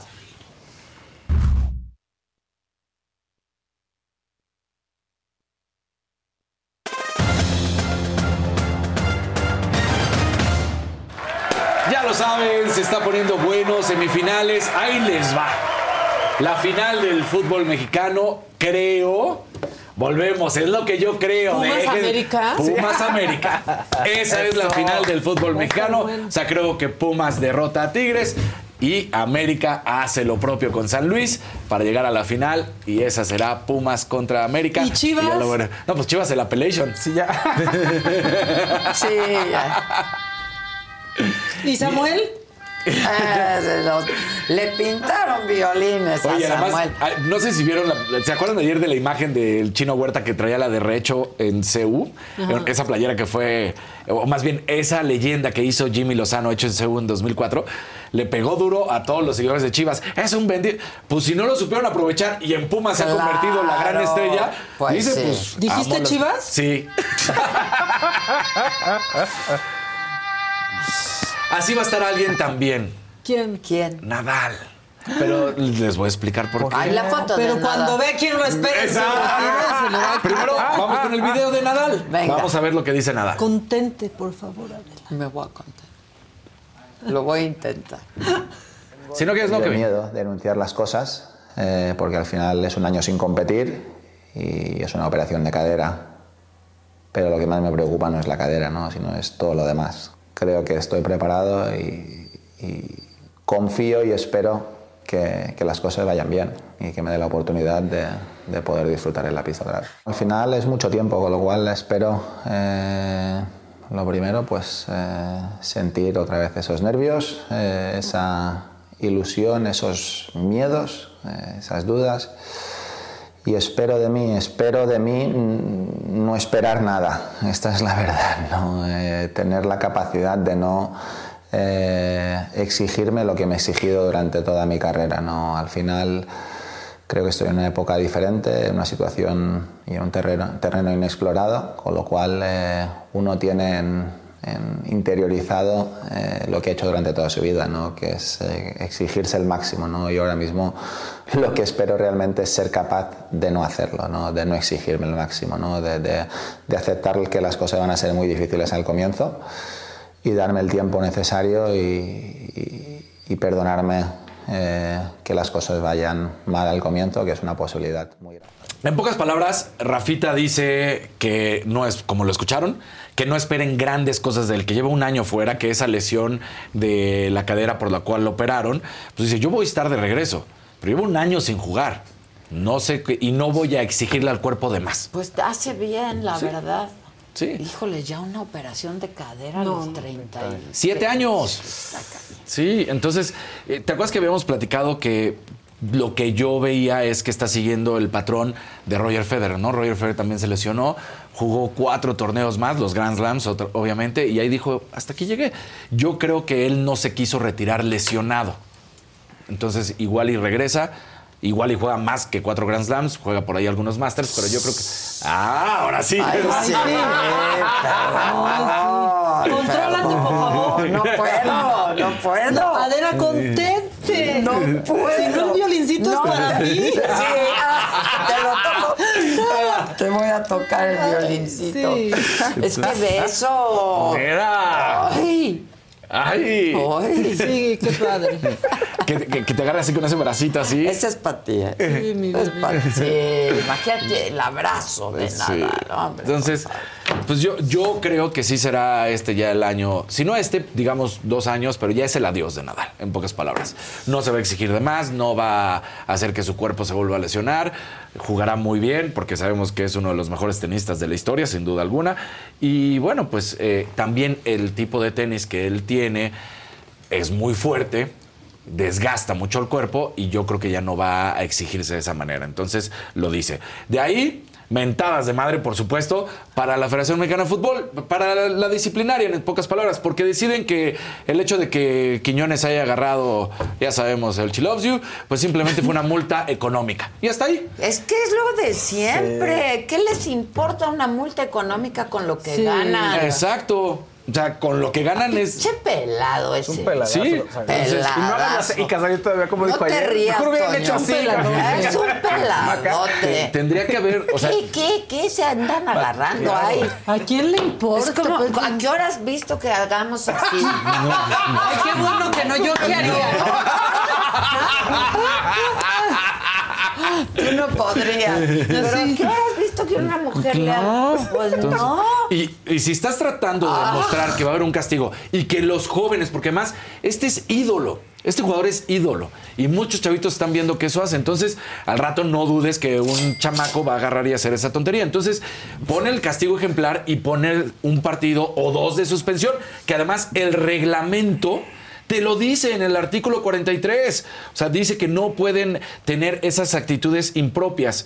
Entonces, de- tal cual dice, los jugadores y o integrantes del cuerpo técnico que celebren un gol o el triunfo del partido con conductas, gestos o ademanes excesivos, inapropiados, obscenos, Pero ahí, ofensivos, groseros, burlones o francamente antideportivos hacia el ¿Qué adversario. creen que ahí están sus superpoderes? No Sí, bueno, porque eso, O sea, porque ¿por solo qué? eso Son les queda. idiotas, Comentarios luego no ofensivos. saben ni hacer nada. pero excesivos. O sea, podrías, en excesivo podrías meter que cualquier, o sea, podrías quitar de la playera o hacer una marometa y eso es Sí, excesivo. pero eso es ofensivo. Es que creo Ya, que es no, peor si o sea, se está sí, no, le quieras dar la vuelta. Eso es ofensivo y obsceno. El güey se está agarrando. Pero en el, eso no, digo, o sea, como que tipificado, o sea, Sí, porque acuérdate que cuando trae una playera abajo y eso. Y se pican las pompas, y se pican el todo ahí. el aniceto. Les Sí, sí, sí, sí. O ¿Qué sea, se agarran su deporte de hombres. No, no. Vean el femenino. Sí, así. Pues Mira así- qué macho, le piqué el ano a mi sí. compañero. Eso hacen. Es que eso hacen. Eso hacen así. Yo soy bien poderosote. Entonces, tendría que haber, Así le hacen. tendría que haber esa supuestamente, pues ese castigo de una- uno o dos partidos para que no vuelva a suceder eso. Sí, y alguien dice por aquí me Juanjo dice, Moreno, ¿para qué se agarran sus miserias? También. Ay, este es su superpoder. Porque ahí. ni que se le llenó tanto la mano a ese tampoco, ¿eh? Mira. se ve así. Mira, como así como decía así. Talina Fernández. Así. Ah, sí. Así decía. Mira, Mireya Me me dice, ay Dani, los historia". jugadores no son maestros. No, son ejemplos. No es un maestro, es un ejemplo. El cual lo están viendo miles, millones de niños.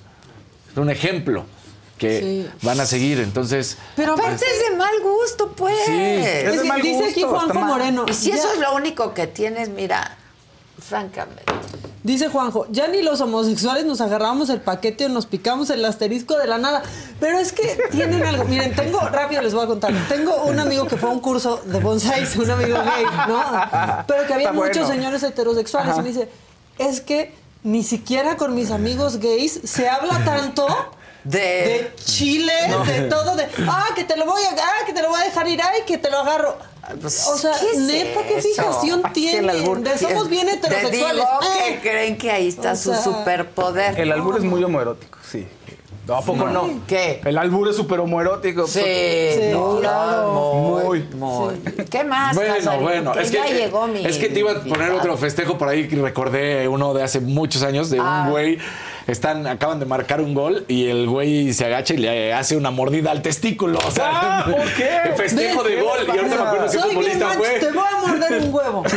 Perdónenme, por. Por eso lo estaba buscando ahorita porque no me acordé quién fue, pero eso pasó hace muchos años. Tú dices, güey, ¿qué, ¿qué pedo con ese festejo? Ah, O sí, sea, pero bueno. eh, Y qué asco, ¿no? Sí, qué asco además. Eh, mentada de madre también para Dani Alves. Yo creo que si la defensa de Dani Alves y si la gente que todavía de cierta manera estaba defendiendo a Dani Alves, me parece que una persona, aquí no importa el género en este sentido del comentario, no llega hasta la última instancia si no fue verdaderamente agredida, lesionada, violada como en este caso es la víctima de Dani Alves, que dice, no, no, no, nada de tres años, nada de cuatro años, no quiero 12. dinero, quiero 12 años para Dani Alves. Su abogada, ¿por qué también se dan las declaraciones de ella? Porque la abogada metió eh, todo para el caso, recordemos que además ya la fecha ya se da a conocer, es en febrero del 2024 cuando inicia el caso, metió por nueve años. La abogada de Dani Alves a su vez pide que por lo menos sean tres y dice no. Al parecer hay alguna argucia legal que si fueran tres años podría ser menos. Ah, y salir- claro, entonces, sí. entonces dice, no, no, no, no bajamos de cuatro años. No, menos de cuatro años es imposible. Y mientras eso decía, la víctima dice, no, no, no, 12 años y yo no quiero dinero, 12 años, porque están pidiendo eh, rezar una, Ajá, resarcir. resarcir el daño con 150 mil euros. Y dice, a mí no me interesa el dinero. O sea, yo quiero 12 años en la cárcel a este tipo. Pues sí. Entonces, Dani tiene 40 años en este momento. Si son los 12 años, sería 52 años cuando salga. Entonces, Para Dani Alves. para Dani Alves. Pues se Y, y nada más nos vamos con esta, con esta, porque sorprendió a muchos ayer. ¿Quién es Clit Keller? Clit Keller resulta que es un medallista olímpico de natación en el- de los Estados Unidos. Y nos sorprende a todos cuando de repente se anuncia que tres años de cárcel con seis meses de pena por haber sido de los que se metió al Capitolio. Es de los seguidores de El Trump. Es. Mira, era No. él. Y nadie sabía. Y eso sí es prisión, Sí. ¿eh? Entonces, él ganó medallas de oro en Sydney 2000, en Atenas 2004 y en Beijing 2008.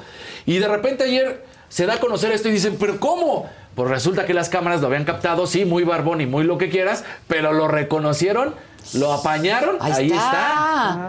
Y entonces, pues sí. Tres bueno, años de cárcel. Tres años, seis meses de cárcel por el caos del Capitolio. Así que le identificaron a Keller y ahí está el ex Como el hermano de la de The Morning Es lo Show. que te iba a decir. El Pensé luego, luego en The Sí. Morning Show, porque pues es cárcel. ¿Sí? Es cárcel. Sí, sí, o sea, nada de que no. Oficialmente condena tres años con seis meses. No, nada de que hay este fuero, Pues sí. güey. Por Ah, andarse ay, eh, haciendo el showcito. Pues sí. Bueno, En caliente, nos vamos. eso.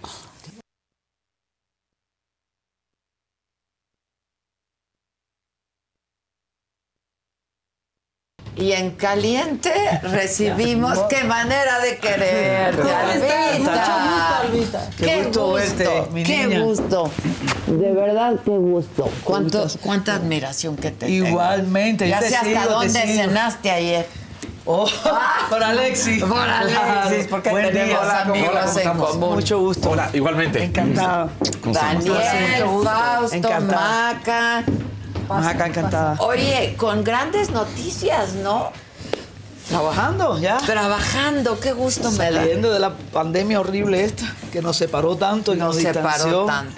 Y ya aquí, en la guerra, otra vez en la pelea. Qué cantante, qué mujer, y ahora con este nuevo proyecto, ¿no? Sí, por amor a mi tierra. Cuéntanos. Fue un disco que se grabó en vivo en la pandemia, porque lo hice en mi casa, con la familia, con los amigos. Ah, ok. con algunos músicos todos separados. Y la verdad que no lo había.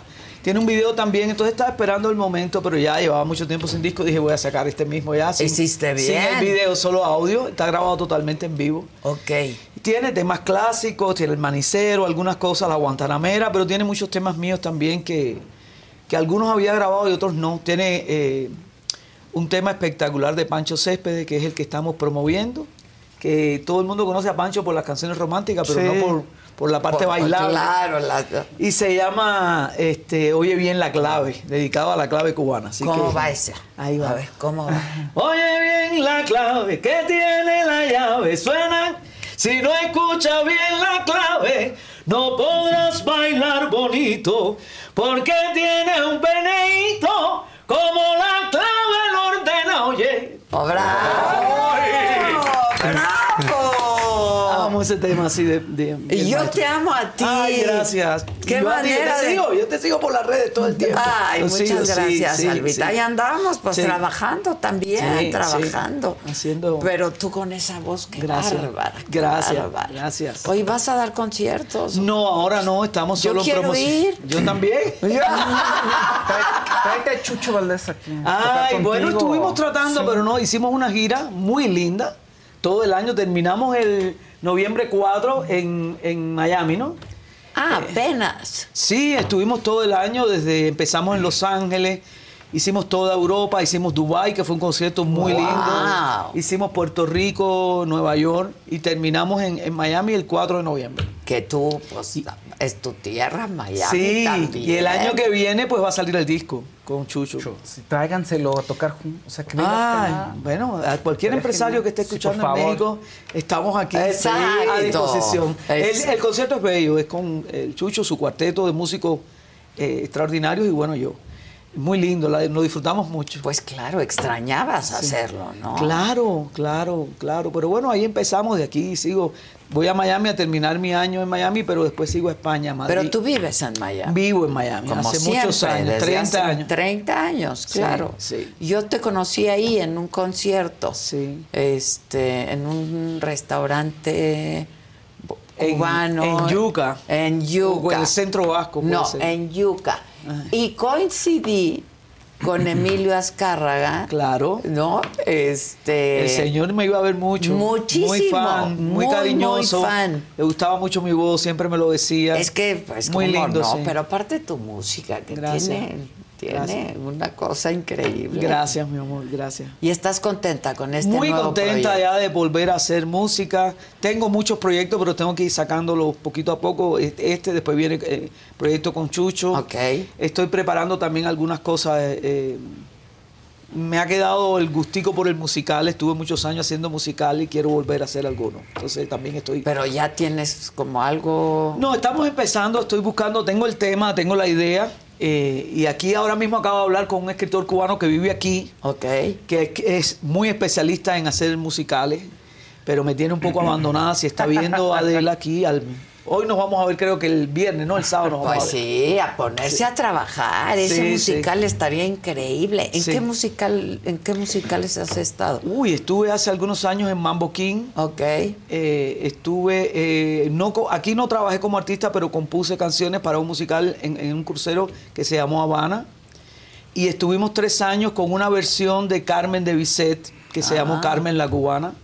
Wow. Que mi personaje es la santera que baja a Carmen en Cuba, en Santiago de Cuba. Wow. Sí, y todo se desarrolla víspera de, de la llegada al poder de, de la revolución y entonces es todo el conflicto de ese Sí. político y Carmen es una, una muchacha cubana que canta espectacular que ahora vive en Madrid también. Wow. Y bueno, yo era la santera que contaba un poco la historia. Es un musical Oye, espectacular. ¿y, y sabes de santería? ¿Y haces algo de santería? Bueno, dice, en Cuba decimos que el que no tiene de Congo tiene de Carabalí. Claro, pues no hay cómo no. No, me gusta mucho la cultura, me gusta mucho la música. Sí. No soy practicante de la religión, eh, pero sí me gusta, canto mucho, eh, mucha música eh, de Changó, de Yemayá, canto mucho. Que es increíble. Que me encanta, los tambores batalla. En algún momento, eh, yo no, eh, ya no, porque ya las, las épocas han cambiado, pero no, no estaba permitido que las mujeres tocaran batá. Y yo creo que yo fui de las Ah. primeras que me, que me, me olvidé de eso y lo tocaba. Ah, qué bien. Sí, ahora no, hay muchas percusionistas mujeres espectaculares que tocan batá muy bien. Eh, pero es una cultura divina y al final del día es el parte De la- total de de- nuestra cultura de- de cubana, la ¿no? cultura cubana, sin duda. Y no solo por África, sino el otro día conversábamos justo con Chucho que toda la música española, ahí viene toda la influencia árabe también. También, que- claro. Que es todo, mucha, por Francia también, Sí. toda esa influencia fue, esa mezcla es a lo que le llamamos Cuba, ¿no? Es que la música cubana es, es- traen ustedes el ritmo por dentro. Y es muy linda, es muy Es linda porque tiene. linda. A veces nada más se habla de la parte bailable, pero es mucho más que eso. Están los danzones que aquí son tan, tan tan populares, en tan plazas, populares ¿no? en Mérida, Sí. en todo. Y eh, la canción romántica, el bolero, José Portillo de la Luz, José Antonio Méndez, trova, cha, cha, cha. Se lo debemos. Sí, con Jorrín, Mucha- Silvio, mucha Pablo. influencia de Cuba acá en México, la trova yucateca, todo eso. o sea, Todo, la trova tradicional y la trova sí. nueva. Claro. Que- La nueva trova cubana. Y la trova claro. vieja, que es Y muy la vieja. linda, donde sale lágrimas negras, y aunque tú me has echado en el abandono, todo eso. Es una música muy, muy variada. Y, y bueno, la parte de la música campesina, que fue donde yo empecé, que son las tonadas, los puntos, los sones montunos. Muy rica Cuba. A ver, cántanos algo de eso. Eh, eso era lo que cantaban mis padres. ¿Qué? Que cantaban punto guajiro y más, pasa más como menos así. Cuba mía, soy guajira porque soy cubana como la huira. Mm. Cuba mía, soy guajira porque soy cubana como la huira. Y solo mi tierra inspira lo que a mi canto le doy. Eso es, eso es como un punto, eso es punto guajiro. Que hay quien hace tonadas. Mis padres tenían un, un- un show muy cómico que era una controversia entre marido y mujer. Y ahí se llamaban, ellos eran conocidos como Me My People, el matrimonio que pelea cantando. ¡Ándale! y yo me crié en eso, ¿no? O sea, pues sí, te cri- naciste con eso, ¿no? Tres formaciones. Yo me crié en mi casa con esa música, la trova, el punto guajiro, la música guajira. Después el barrio era toda la música santería, la rumba, el guaguancó. Y después pasó algo en mi época de adolescente que en Cuba se prohibió la música en inglés, toda, incluidos los Beatles, todo se prohibió. Y por lo tanto yo lo que oía era, claro, pero lo que oíamos escondido era eso. Claro. Entonces yo me acuerdo que en la sala de la casa nosotros poníamos cualquier canción alta y en el patio nos íbamos y escuchábamos Led Zeppelin, Black Sabbath. Pues De sí. contrabando. Sí. Claro. Y esa estética del rock and rollero, yo creo que me influenció mucho a mí en escena. El- La, la libertad esa desinhibida que a mí me fascina del rock and roll. Y yo creo que yo tengo mucho de eso también. Sí, claro, claro. Oye, ¿y has hecho duetos con alguien? ¿Con quién has estado haciendo duetos? Bueno, hace como un año, ¿eh? Puede ser un año y algo. Salió una nueva versión de Qué manera de quererte con Gilberto Santa Rosa. Es que esa canción. Esa es canción. Y el video está muy lindo, está en YouTube, tenemos ya 4 millones de vistas, está muy lindo. Eh, una versión porque él lo cantó por su parte, Gilberto, el maestro Gilberto. Y tú por yo. la tuya. Entonces nos unieron y hicimos una nueva versión de qué manera, respetando los dos estilos. Quedó, yo creo que quedó muy linda, la verdad. Ese es uno de tus clásicos, ¿no? Sí, qué manera de qué quererte. manera de quererte. Es que qué rola. Ay, man. Esa Ay, qué manera de quererte, qué manera. ¿Dónde podré evocarte si no en tu risa? Tu risa de jardín y primavera, auténtica locura que acaricia mi voluntad y acaba por tenerla. Ay, qué manera de quererte, qué manera. Ay, no, yo me No, no, sí, Gracias, Gracias, ¡Qué bárbara! Sí, claro. ¡Qué bárbara! Híjole. Sí, y eso que la altura aquí. Y la hora. Y la ¿Pero qué hora. se te va a No, la hora no me importa, es la altura. Pues es que tú vives sí, en Miami. Sí, ¿Cómo sí. está Miami? Hace Bien. un rato que no voy. Bien, cuando vayas avísame. Sí te voy a Para que comas comidita cubana. Pues claro. ¿Tú cocinas? Mm, Para nada. No, el, que, el que coma algo de mí se muere a redondo. Yo no sé hacer ni café, nada. A mí tampoco. yo se soy me la quema, persona. Se me quema el agua. Yo soy la persona que conversa con quien está cocinando. Exacto. Y con una copita de vino. Exacto, de vino. Y yo digo, ay, qué rico tu cocina. ¿Qué estás haciendo? Explícame. Sí. No, no me gusta para nada. No, no, No, me gusta mí, para no, nada. No, no, ni Pero tú sé. diriges muy bien. Yo dirijo. O sea, te va a decir cómo hacer el aderezo y el aderezo va a quedar muy bien. Exacto, pero no lo va a hago tocar. yo. No, No yo lo ni hago eso. Yo. cuando tengo que cocinarle al niño, que tengo que prepararle algo, el niño de, de hecho no come. Me mira y me dice, gracias, tata. No,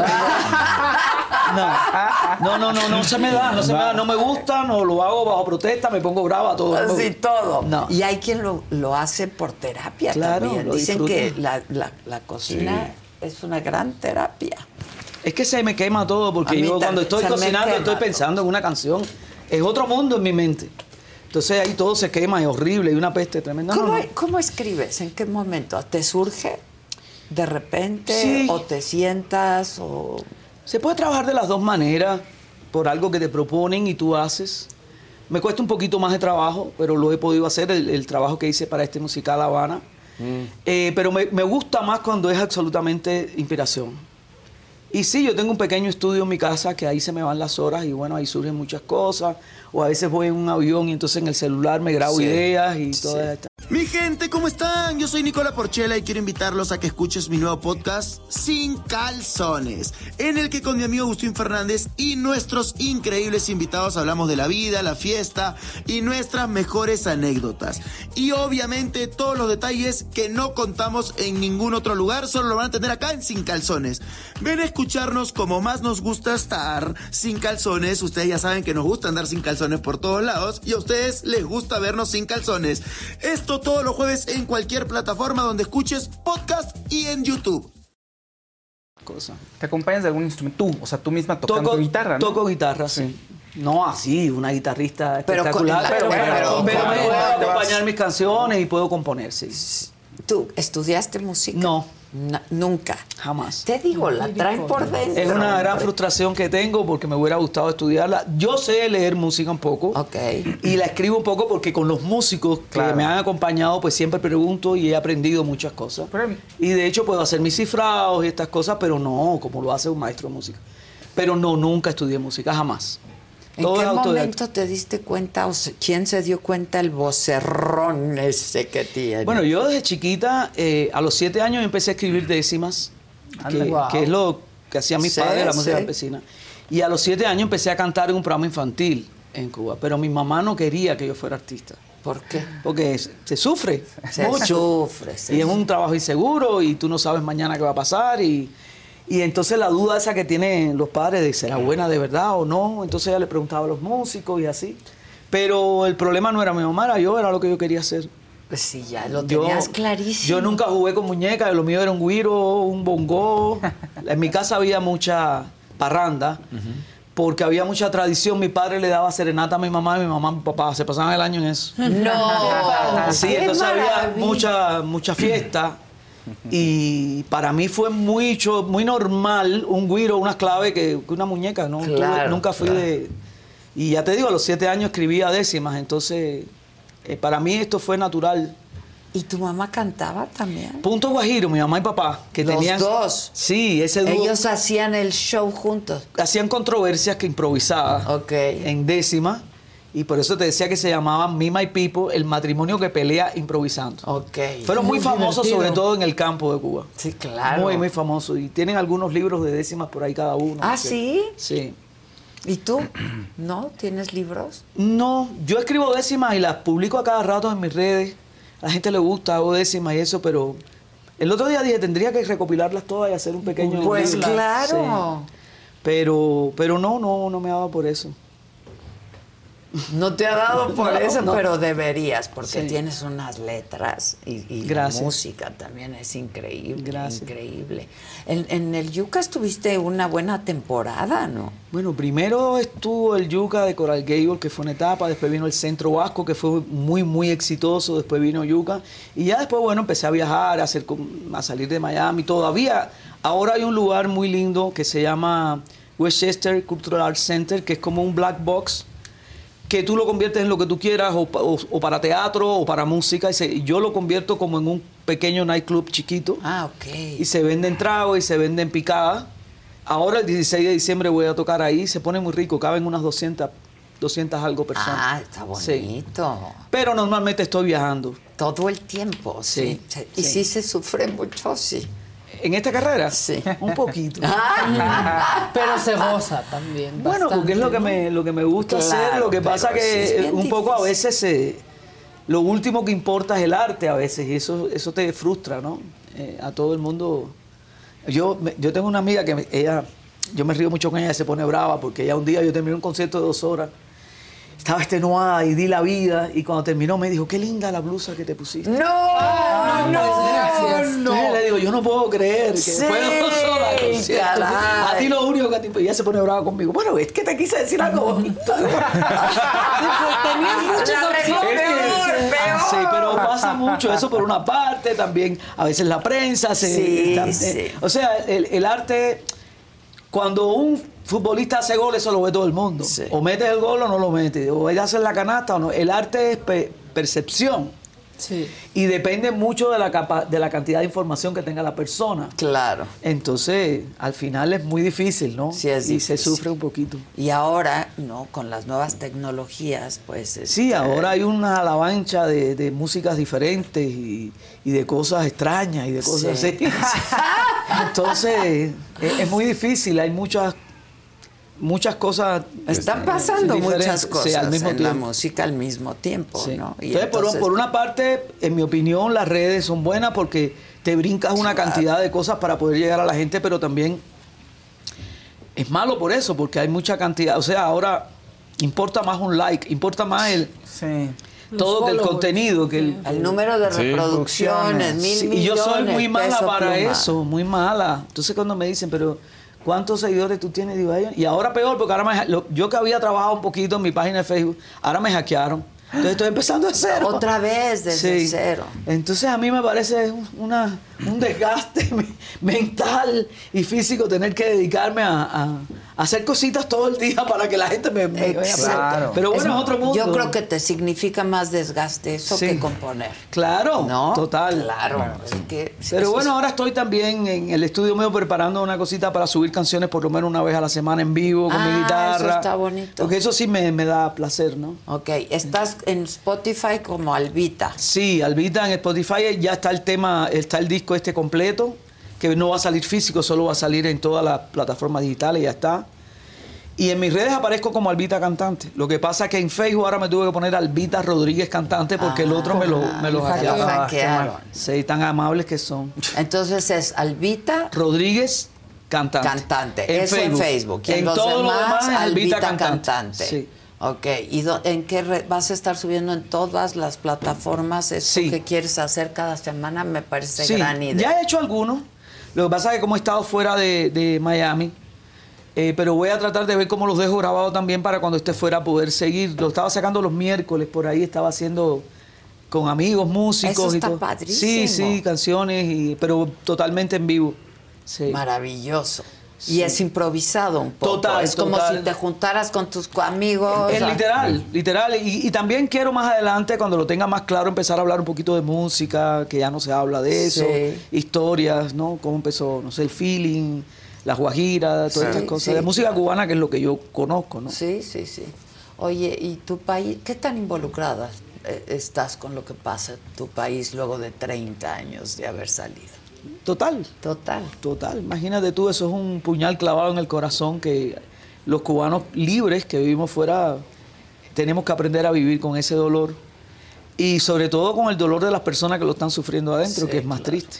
¿no? Y de no volver, ¿no? Sí, bueno, es, es que entrar, la persona que es pública como yo, poner un pie en Cuba es de alguna manera darle un golpecito de, de apoyo a la Claro, dictadura y yo no lo voy a hacer. No lo voy a hacer. Entonces tengo un hermano, por ejemplo, en Cuba que me apetece mucho verlo.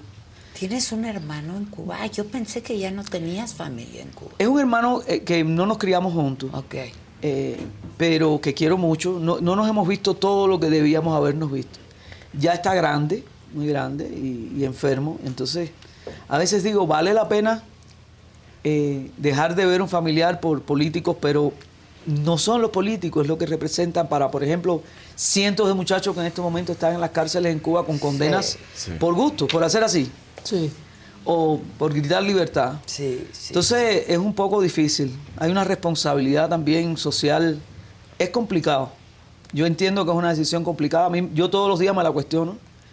Pero al final siempre decido que no, que no voy a entrar. Que no vas a entrar. Aparte de eso, tampoco sé si cuando llegue ahí no me dejan entrar. Eh, que es exacto. la otra. ¿no? Exacto. Claro. Sí. Pero es por principios, ¿no? El que dices no. No sé, no sé. eh, Adela, es algo muy fuerte. Que, que, me- que es poner mi nombre, mi carrera, mi historia, grande o chiquita como sea, al servicio de una dictadura que ha desgarrado a todos mis compatriotas y que lo sigue desgarrando. Y entonces, no sé, me parece que yo no creo que yo lo voy a hacer. Sí. No. no creo. Solamente tienes un hermano ya. ya. Sí, no, pero no, tengo muchas cosas, tengo mi historia, No, tengo bueno, mi, es tu mi tierra. fami- Tierra. tengo familia raíz, lejana, pero tengo no. mi raíz, tengo amigos, raíz. Tengo lugares donde canté, lugares donde viví, tengo mi vida ahí, además mi tierra, yo nací ahí, nadie tiene el derecho de negarme eso. Claro. Nosotros tenemos que pedir permiso de entrar en Cuba, ¿qué Sí, es eso? ¿Qué es eso? Eh, Sí. Es horrible. Horrible. Entonces, Y siempre lo piensas, o sea, siempre Sí. los, lo llevan dentro, ¿no? Los cubanos Ahora mismo acaban que- de, de- de hacerles unas condenas de 20, 30, no sé cuántos años a unos médicos, cuatro muchachos jóvenes en el interior de la isla por, por expresarse en las redes. O sea, Sí. es, es cavernícola. Es cavernícola. arcaico. Arcaico, cavernícola y dolorosísimo. Y siempre ha sido, fue así desde el primero de enero del 59. Del 59. Siempre fue así. Sí. Entonces, bueno. Estás por cumplir 60 años. Mm, tengo 61. Ah, 61. Sí. Ah, ok, ya Sí, que porque hay que decir esto aquí ahora. No te preocupes, No, compartimos la edad. No, no, no importa, es jugando. es para- Y bien vividos. Es para que la gente se... Yo Claro, sí. bien Como dice una vividos. canción mía, que me quiten lo bailado. Exacto. Y sobre todo cuando llego a México, que es tequila por aquí, tequila por allá. tequila- Tú, tú sabes que me gusta. que hemos compartido tequila. Claro, hemos noches de tequila. noches Yo tengo una tequila. memoria aquí del Tenampa que no se me va a olvidar más nunca. Terminé cada más en las mesas con un mariachi. Ay, qué maravilla. Qué maravilla. Qué maravilla. Este país es maravilloso. Es maravilloso. Su gente este también. país. Y en Tengo Miami grandes eres amistades. feliz. Sí, total. Ya hiciste una vida ahí. Ah, Miami tiene el clima muy parecido a, a Cuba, Sí, igualito. claro, igualito. Está lleno de cubanos. Está lleno de cubanos. Eh, tengo mis muertos ahí, tengo enterrado a mi mamá, mi papá, mi hermano, o sea. Sí, ya, también es tu, tu, Sí. tu- tu Tu patria, tierra. tu segunda Todo, sí, patria. Total, ¿no? total, total. Le agradezco mucho. Es una ciudad donde pude empezar de cero y hacer toda mi carrera. Y ahí, y ayer hablábamos con Alexis, Con Alex. de lo importante que es tenderle la mano dentro de las posibilidades que uno tenga a todo el que llega. Porque tenemos que demostrar que somos mejores. Sí. Entonces hablábamos de eso porque hay mucha gente que ha entrado y él me decía, no, me contó fulano que tú le tendiste una mano. Digo, tenemos que hacerlo todo. Claro. Todo. Pues son compatriotas al final, Y hermanos. hay que el exilio es duro, empezar de cero. El Entonces, exilio es durísimo. Muy duro. Durísimo. Muy duro. Es muy duro y cuando no claudicas a tus principios, tanto culturales como políticos, Más como lo que duro sea. Uh. todavía. Sí, más duro todavía. Sí, es duro. Es cierto, es cierto. Pero ahí vamos. Me da un gusto enorme verte. Igualmente, Te quiero igualmente, mucho. te admiro. Y de- yo a ti, muchísimo. Lo sigo de verdad siempre por internet cada vez que Qué puedo. bueno, me da un gusto enorme. Y ahora mismo vamos a seguirte a ti y estar muy pendientes de todo lo que estás Gracias. haciendo. Y ahora este nuevo proyecto que ya está. Ya, ya está en Ya todas las está. redes. Se llama Por Amor a mi Tierra. Tiene unas fotos muy bonitas porque son fotos modernas, pero tiene la proyección de mi bandera cubana así en el traje, Ah, muy lindo. qué bonito. Y la verdad que estoy muy contenta con es un, es un disco totalmente en vivo, ¿eh? Todo ahí se dejó como, como salió. Qué bien. Y está muy, muy lindo. Y fue hecho durante la pandemia escondido. ¿Cómo la pasaste mal Sí. en la pandemia? Bueno, después de este día de grabación, es- me, yo agarré el COVID. No. Y por poco me muero. No, la pasé ¿te dio muy fuerte? mal. Yo lo tuve tres veces, pero esa fue, las dos no, las otras dos ni me enteré. Pero esa sí fue eh, muy fuerte. Estuve, salía del hospital, en- entraba, volvía a salir y, y- y la tercera vez que entré se me complicó con riñón, con pulmón, fue feo. Ay, feo, no, feo. qué fuerte. Pero bueno, dice un dicho cubano que bicho malo nunca, muere. Nunca muere. Aquí estamos, aquí estamos. Ahí está, mira. Sí, es muy linda la fotografía. Está increíble. Mira. Mira, tengo los mismos zapatos que tengo hoy. Oye, Así nos pasa luego. Siempre, traen lo mismo. lo traigo puesto. Tiene un video también que lo pueden buscar en YouTube. De la canción Oye bien la clave, que el video me acordé ahora, porque el video. Con esos zapatos. Con todos. Tengo muchos zapatos. Es todo con los pies enseñando, bailando el son con la clave. Ah, ok. Está muy lindo, sí. Es, es cambio, cambio, cambio de zapatos. Hay muchos zapatos. Hay como que 12. No sé. Ay, qué padre. Un zapato bien lindo, sí. Pues te ves increíble. Gracias, mi Suenas linda. increíble Gracias. y te sientes increíble. Eh, Luego nos tomamos un par de tequilas. ¿Te quedas? ¿Te vas? Me quedo hasta el domingo. Hasta el domingo. Sí, algo vamos a hablar, haremos, ¿cómo algo no? haremos. Y Alexis está aquí también. También ayer cenamos juntos. Ah, qué bien. Sí, la pasamos. Hacía muchos años que no hablábamos también. Mucho. Eh, Alexis y yo tenemos unas anécdotas un Muy hombre, un chistoso. hombre muy, muy inteligente. Él empezó haciendo televisión en Cuba con programas muy inteligentes Sí, y muy sí. buenos que tuvieron sus problemas porque eran programas bastante contestatarios. As- eran Y él, y él es un hombre que admiro muchísimo. Sí, yo muy también. sí. Yo también trabajamos juntos y nos divertimos mucho cuando trabajamos juntos. Bueno, cuando la quiera. verdad. Ya estás. Gracias, Albita. ustedes, muchísimas Es gracias. Gracias. Gracias. Por amor a mi, A mi tierra. tierra, Ahí gracias. está. No pasa nada, aquí Ah, es todo muy en vivo. No te preocupes. Oigan, hoy a las 7 de la noche yo les había adelantado que la conversación sería con Adal Ramones en Saga Live, pero Tatiana Cloutier está en México y está por irse eh, a Monterrey, donde vive, y aprovechamos para hacer una conversación y las la, la vamos a grabar hoy, que se va a ir prácticamente en vivo también. Y es lo que les vamos a presentar esta noche en punto de las 7 de la noche, solo con Adela.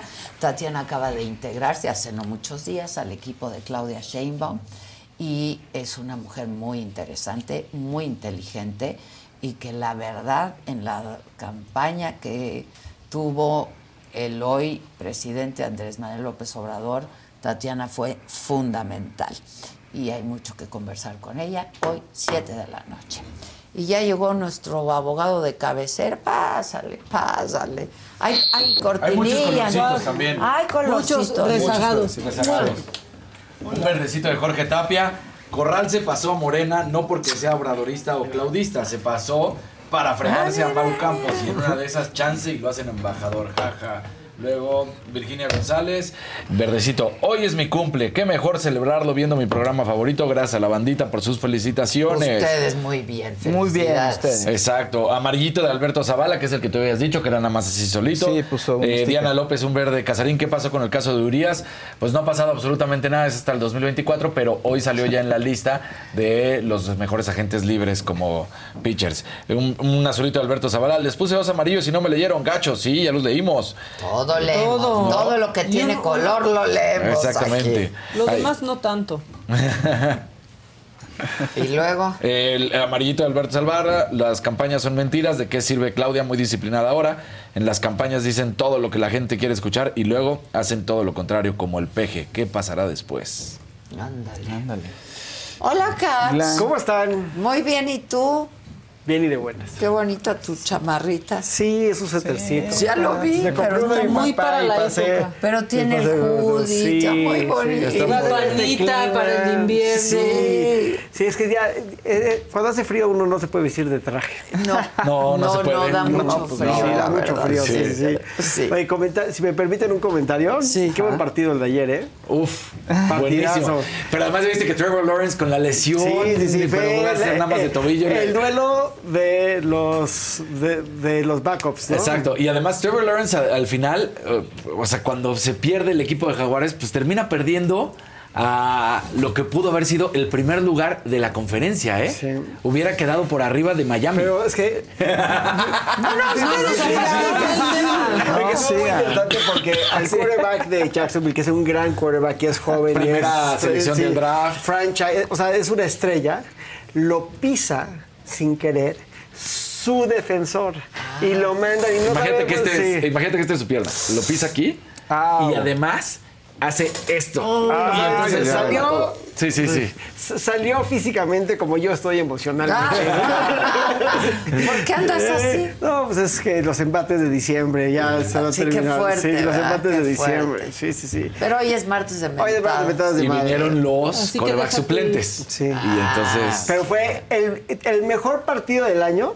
Probablemente eh, lo disputaron unos quarterbacks suplentes. Estuvo muy interesante. El mejor partido del año fue el domingo que San Francisco Fue muy interesante. aplastó a Filadelfia. si quieres, aplastó a Filadelfia. Sí, Nuestro podcast. Nuestro su podcast. Pues canal. Sí. Nuestro podcast, nuestro podcast. Ya, pues. Pues tú tienes tu podcast. Pues, pero ¿sabes qué? Entusiasta. Ya, pero tengo mucho tiempo de, De no, no. hacer el podcast. Te voy a decir por qué. No hay tiempo. No hay tiempo. Pero el poco tiempo que tengo, Entonces, de repente le metía un ratito al estás podcast. con tus chavitos, Y después me buscaban los clientes y me decían, oye, llevo buscándote tres semanas. Y tú No haciendo me has un pod- contestado y tienes tiempo para el podcast. Entonces, sí, se ve muy mal. Entonces, tengo que hacer el podcast. Lo voy a empezar a hacer en, No, en pues ya vacaciones. contéstale a los clientes, pero el Claro. El día tiene nada más 24 horas. Pero ya No está hecho, nada más ha sido esa Sí. cuestión de Los aguadores. Los aguadores. Ah, bueno. Oigan, tenemos un tema muy interesante. ¿Ya está Claudia? Aquí estoy, ¿cómo están? Hola, Clau.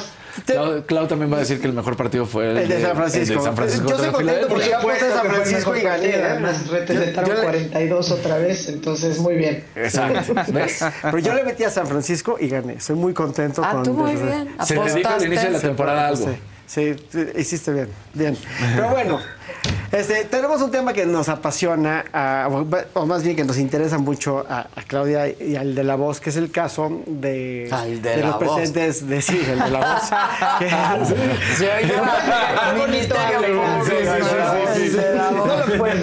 Estaría mal decir el suscrito, porque. Exacto, el porque- suscrito. No, es el de la voz. de la voz. claro.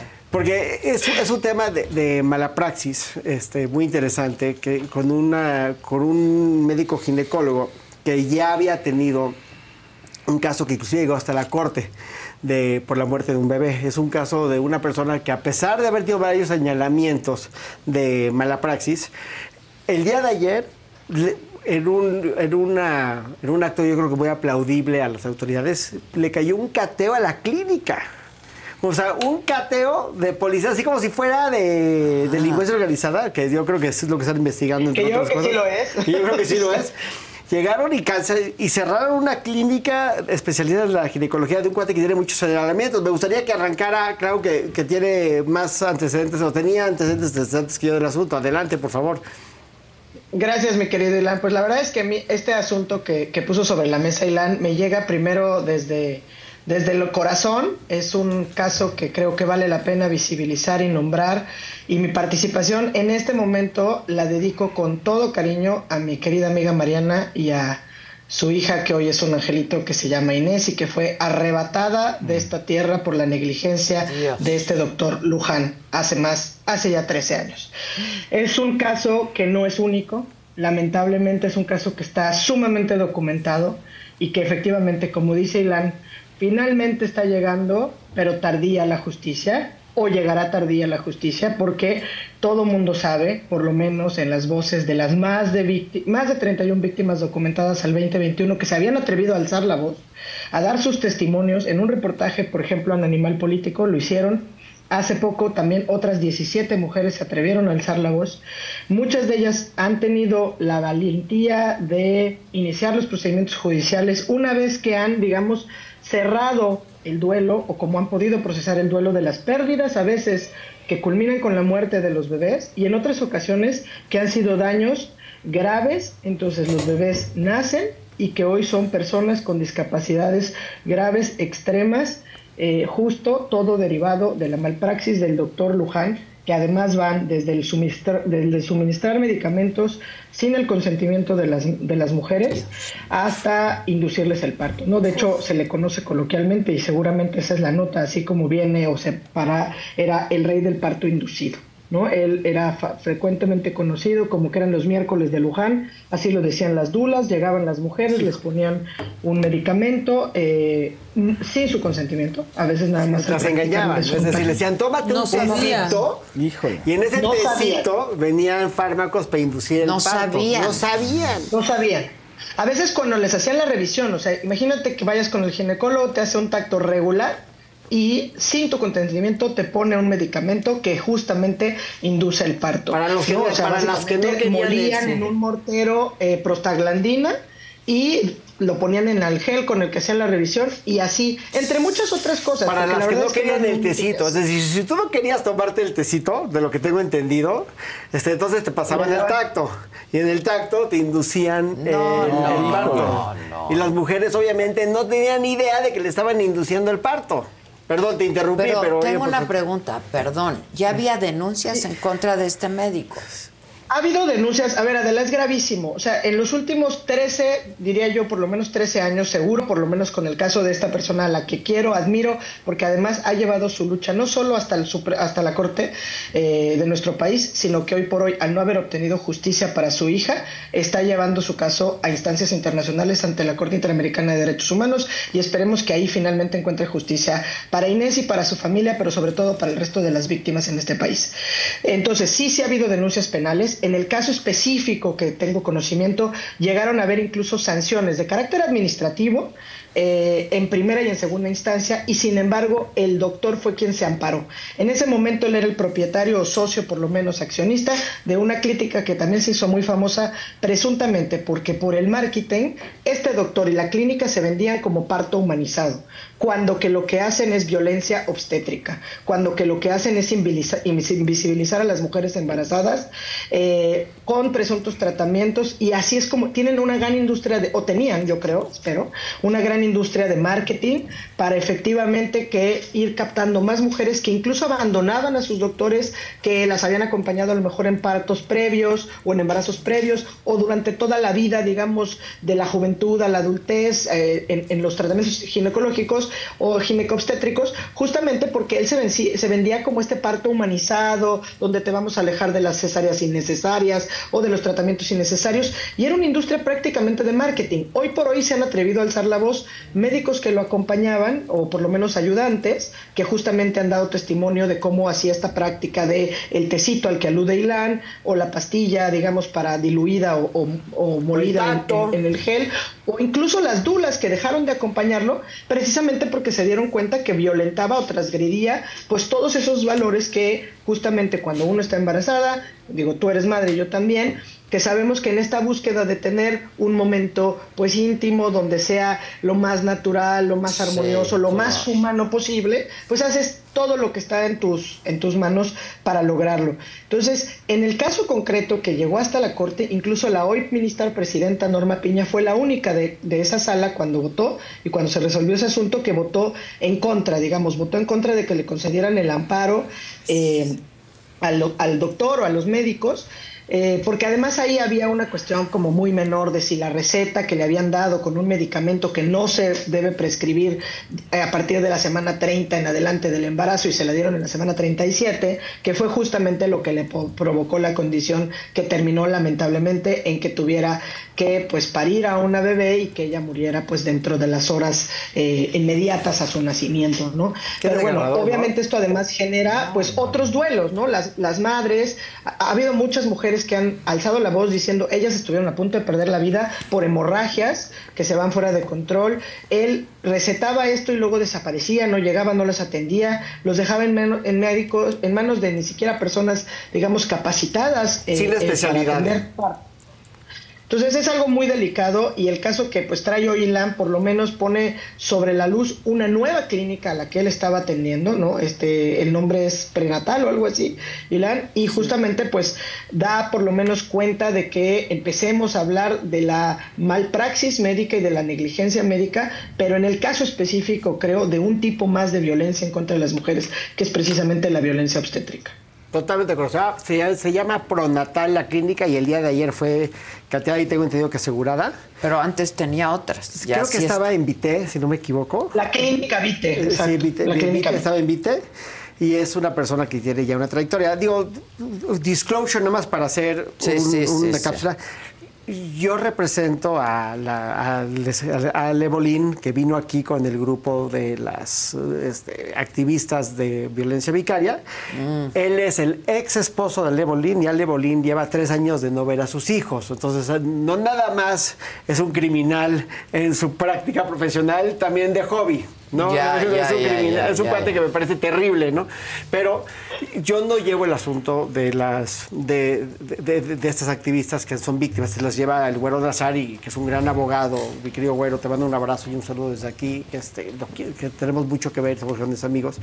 Él creo que logró con este grupo de, de víctimas por fin meterse ex- a los expedientes para ver qué le están dando y realmente poder cesar esto. Un dato cultural muy importante.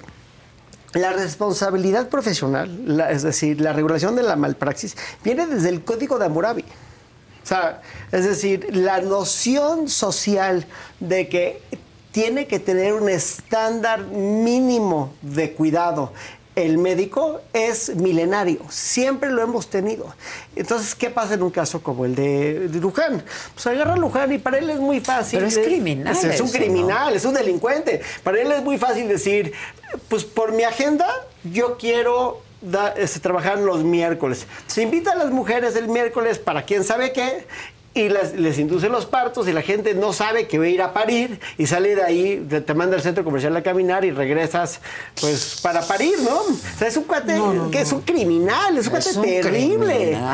Y, es, y es fundamental que en esta sociedad, ya con los antecedentes que tenemos Mi gente, ¿cómo están? Yo soy Nicola Porchela y quiero invitarlos a que escuches mi nuevo podcast Sin Calzones, en el que con mi amigo Agustín Fernández y nuestros increíbles invitados hablamos de la vida, la fiesta y nuestras mejores anécdotas. Y obviamente todos los detalles que no contamos en ningún otro lugar, solo lo van a tener acá en Sin Calzones. Ven a escucharnos como más nos gusta estar sin calzones. Ustedes ya saben que nos gusta andar sin calzones por todos lados y a ustedes les gusta vernos sin calzones. Esto todos los jueves en cualquier plataforma donde escuches podcast y en YouTube. el caso desgarrador que, que comenta Claudia, que me, me parece terrible, o sea, que se me estaban haciendo las lágrimas, perder un hijo de esa forma, ¿no? por, por- por recetarles mal, por, por querer ap- apresar las cosas. También hay acusaciones de cirugías innecesarias. Cesáreas. Sí. ¿No? Hay miles de casos, entonces estamos en un caso que muy bien la Sí, fiscalía, porque muy para bien, ellos es muy fácil, te programan y ya y la cesárea y más. cobro cobro más. claro. O sea, obviamente que hay un incentivo perverso económico en llevar a cabo una cirugía innecesaria. Pues, pues, es, Pues es- claro. ¿no? es el negocio, ese- este negocio de pensar como médico es lo contrario al, al código hipocrático, ¿no? Es decir, pues qué es lo que más me va a beneficiar a mí, no lo que más me va a beneficiar al paciente. paciente. Entonces, hay una serie de, de antecedentes desde el 2009 de, de la- del fallecimiento de esta criatura, que hay otros casos que hoy culminan, que lo que tengo entendido es que Pero este ¿por qué si llegó a la corte siguió ejerciendo? porque perdió la víctima en la corte. Ah, porque Norma Piña fue la única que votó a favor de la víctima. Así es. Entonces el asunto Le- se perdió la corte. amparo al médico, exacto, y entonces por eso pudo seguir ejerciendo, pero además, eh, Adela, la verdad es que yo creo que lo que hay que poner en perspectiva, y por eso hablaba de violencia obstétrica, y además me parece desgarrador lo que dice Silan, porque esta persona en específico además es un violentador por diversas razones, es un violento vicario y además es un violento obstétrico. Los testimonios que ha habido de las víctimas van ni siquiera de una cesárea, que a lo mejor es una mala praxis, la- lamentablemente muy recurrente en nuestro país, ¿no? Por planeación. No, aquí van de cirugías innecesarias donde llegaba una mujer que había tenido a lo mejor un problema de infertilidad y le hacían, le diagnosticaban endometriosis sin tener ni siquiera mucha evidencia y entonces le practicaban una cirugía o las obligaban a congelar óvulos. Es decir, había una malpraxis generalizada. Generalizada, qué Pero cosa. sobre No, todo claro. una violencia obstétrica gravísima en contra de todas las mujeres, donde no te importa, ya sabes, minimizaban el, eres la madre, la que llevas cargando a la criatura ocho, nueve meses, ¿no? Treinta y tantas semanas y dices, oye, ya no, lo, ya no siento que se mueve de la misma manera, siento que algo no está bien, no, estás nerviosa, vete a acostar, No, tómate un no, tecito, no, eh, doy suero glucolizado. Y es un patrón de conducta gravísimo. Entonces, a mí lo que sí me parece, claro, evidentemente, pues eh, eh, él era un doctor muy poderoso, sobre todo porque él empezó su práctica, digamos, a hacer esta fama, siendo un médico tratante en el hospital, pues que antes se conocía como Santa Teresita, y se hizo esta fama Sí, pública de ser un parto humanizado, porque tenía una tina, bla, bla, bla. Después fue accionista o socio, o cuando menos algo así, de esta clínica Vite a la que aludía Ilan.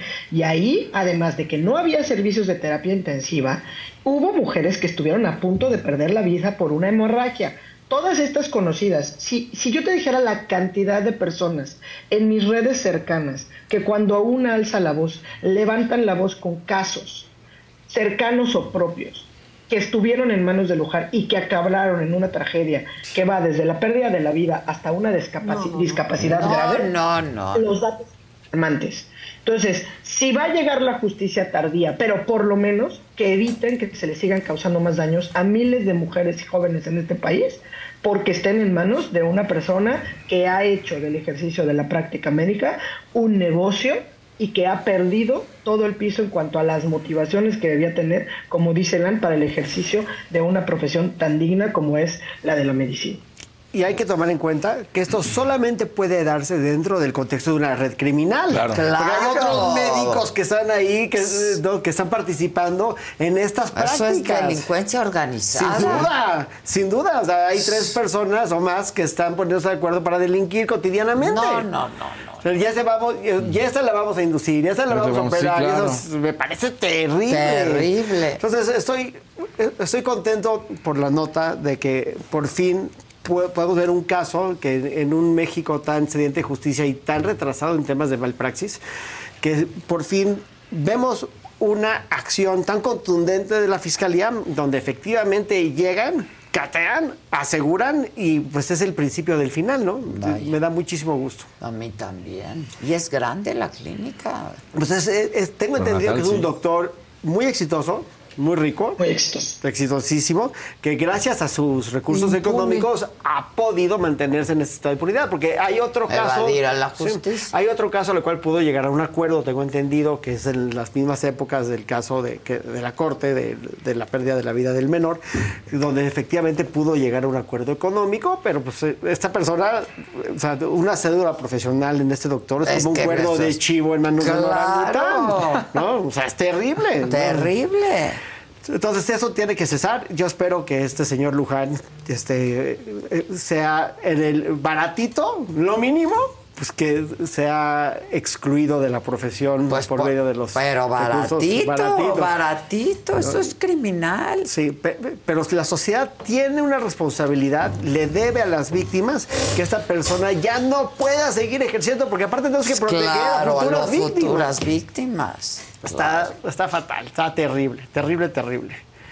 En- hoy que México es al revés, que las cosas están rarísimas, que Nuevo León tiene dos gobernadores. No, ya no. Ya no, Ya Pero de los dos tampoco se hace uno. Exacto. Ya nada más tiene uno. Sí. Pero bueno, pues es importantísimo eh, señalar estos actos chiquitos porque el diablo está en los detalles. Vuelven a preguntar en el chat cómo se llama el doctor para seguirlo. Luján, se Luján. llama Jesús Luján.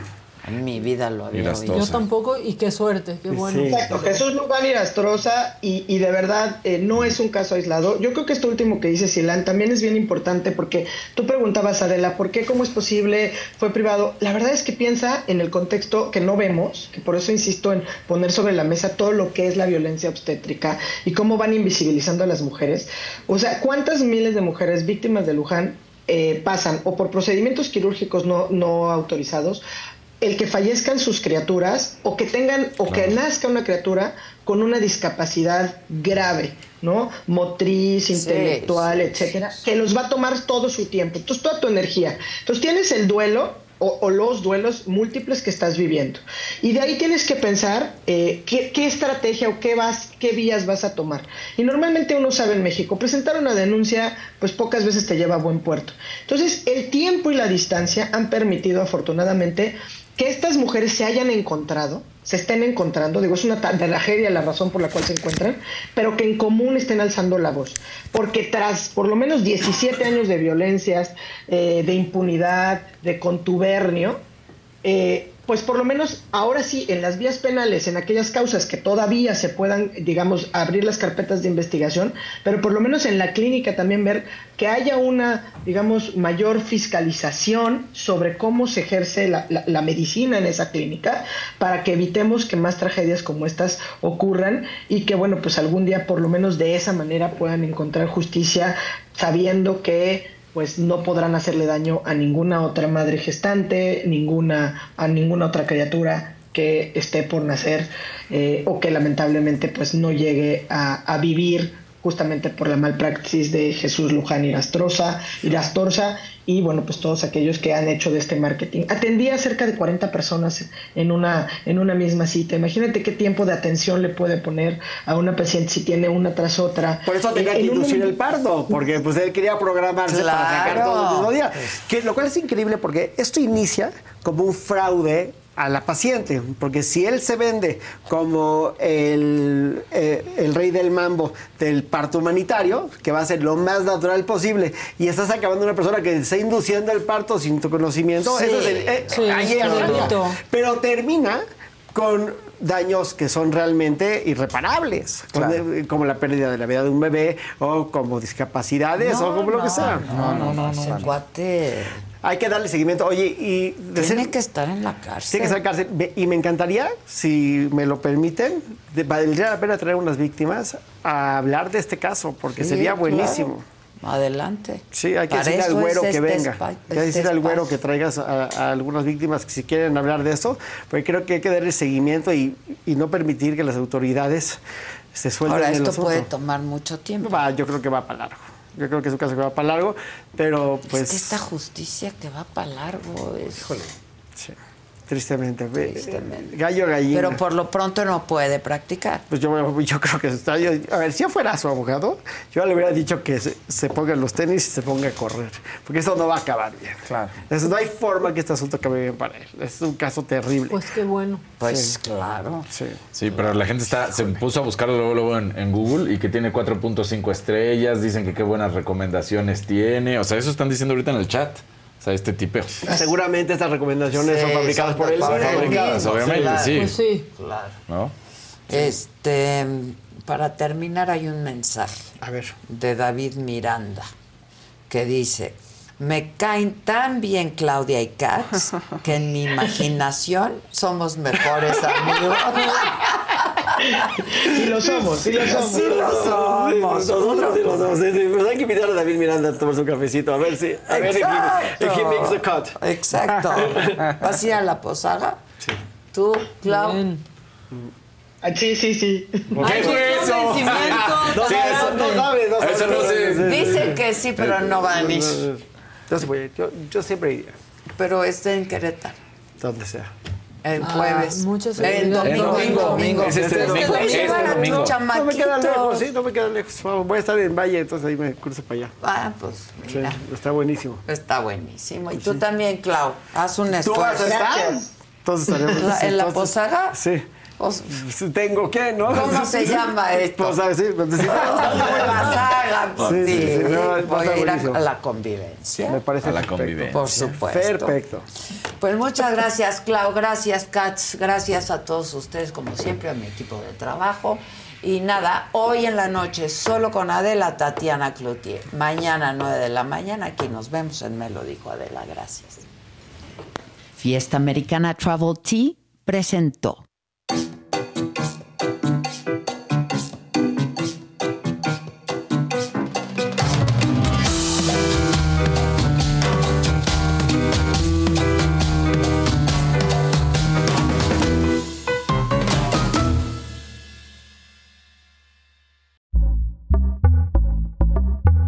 Pitaya.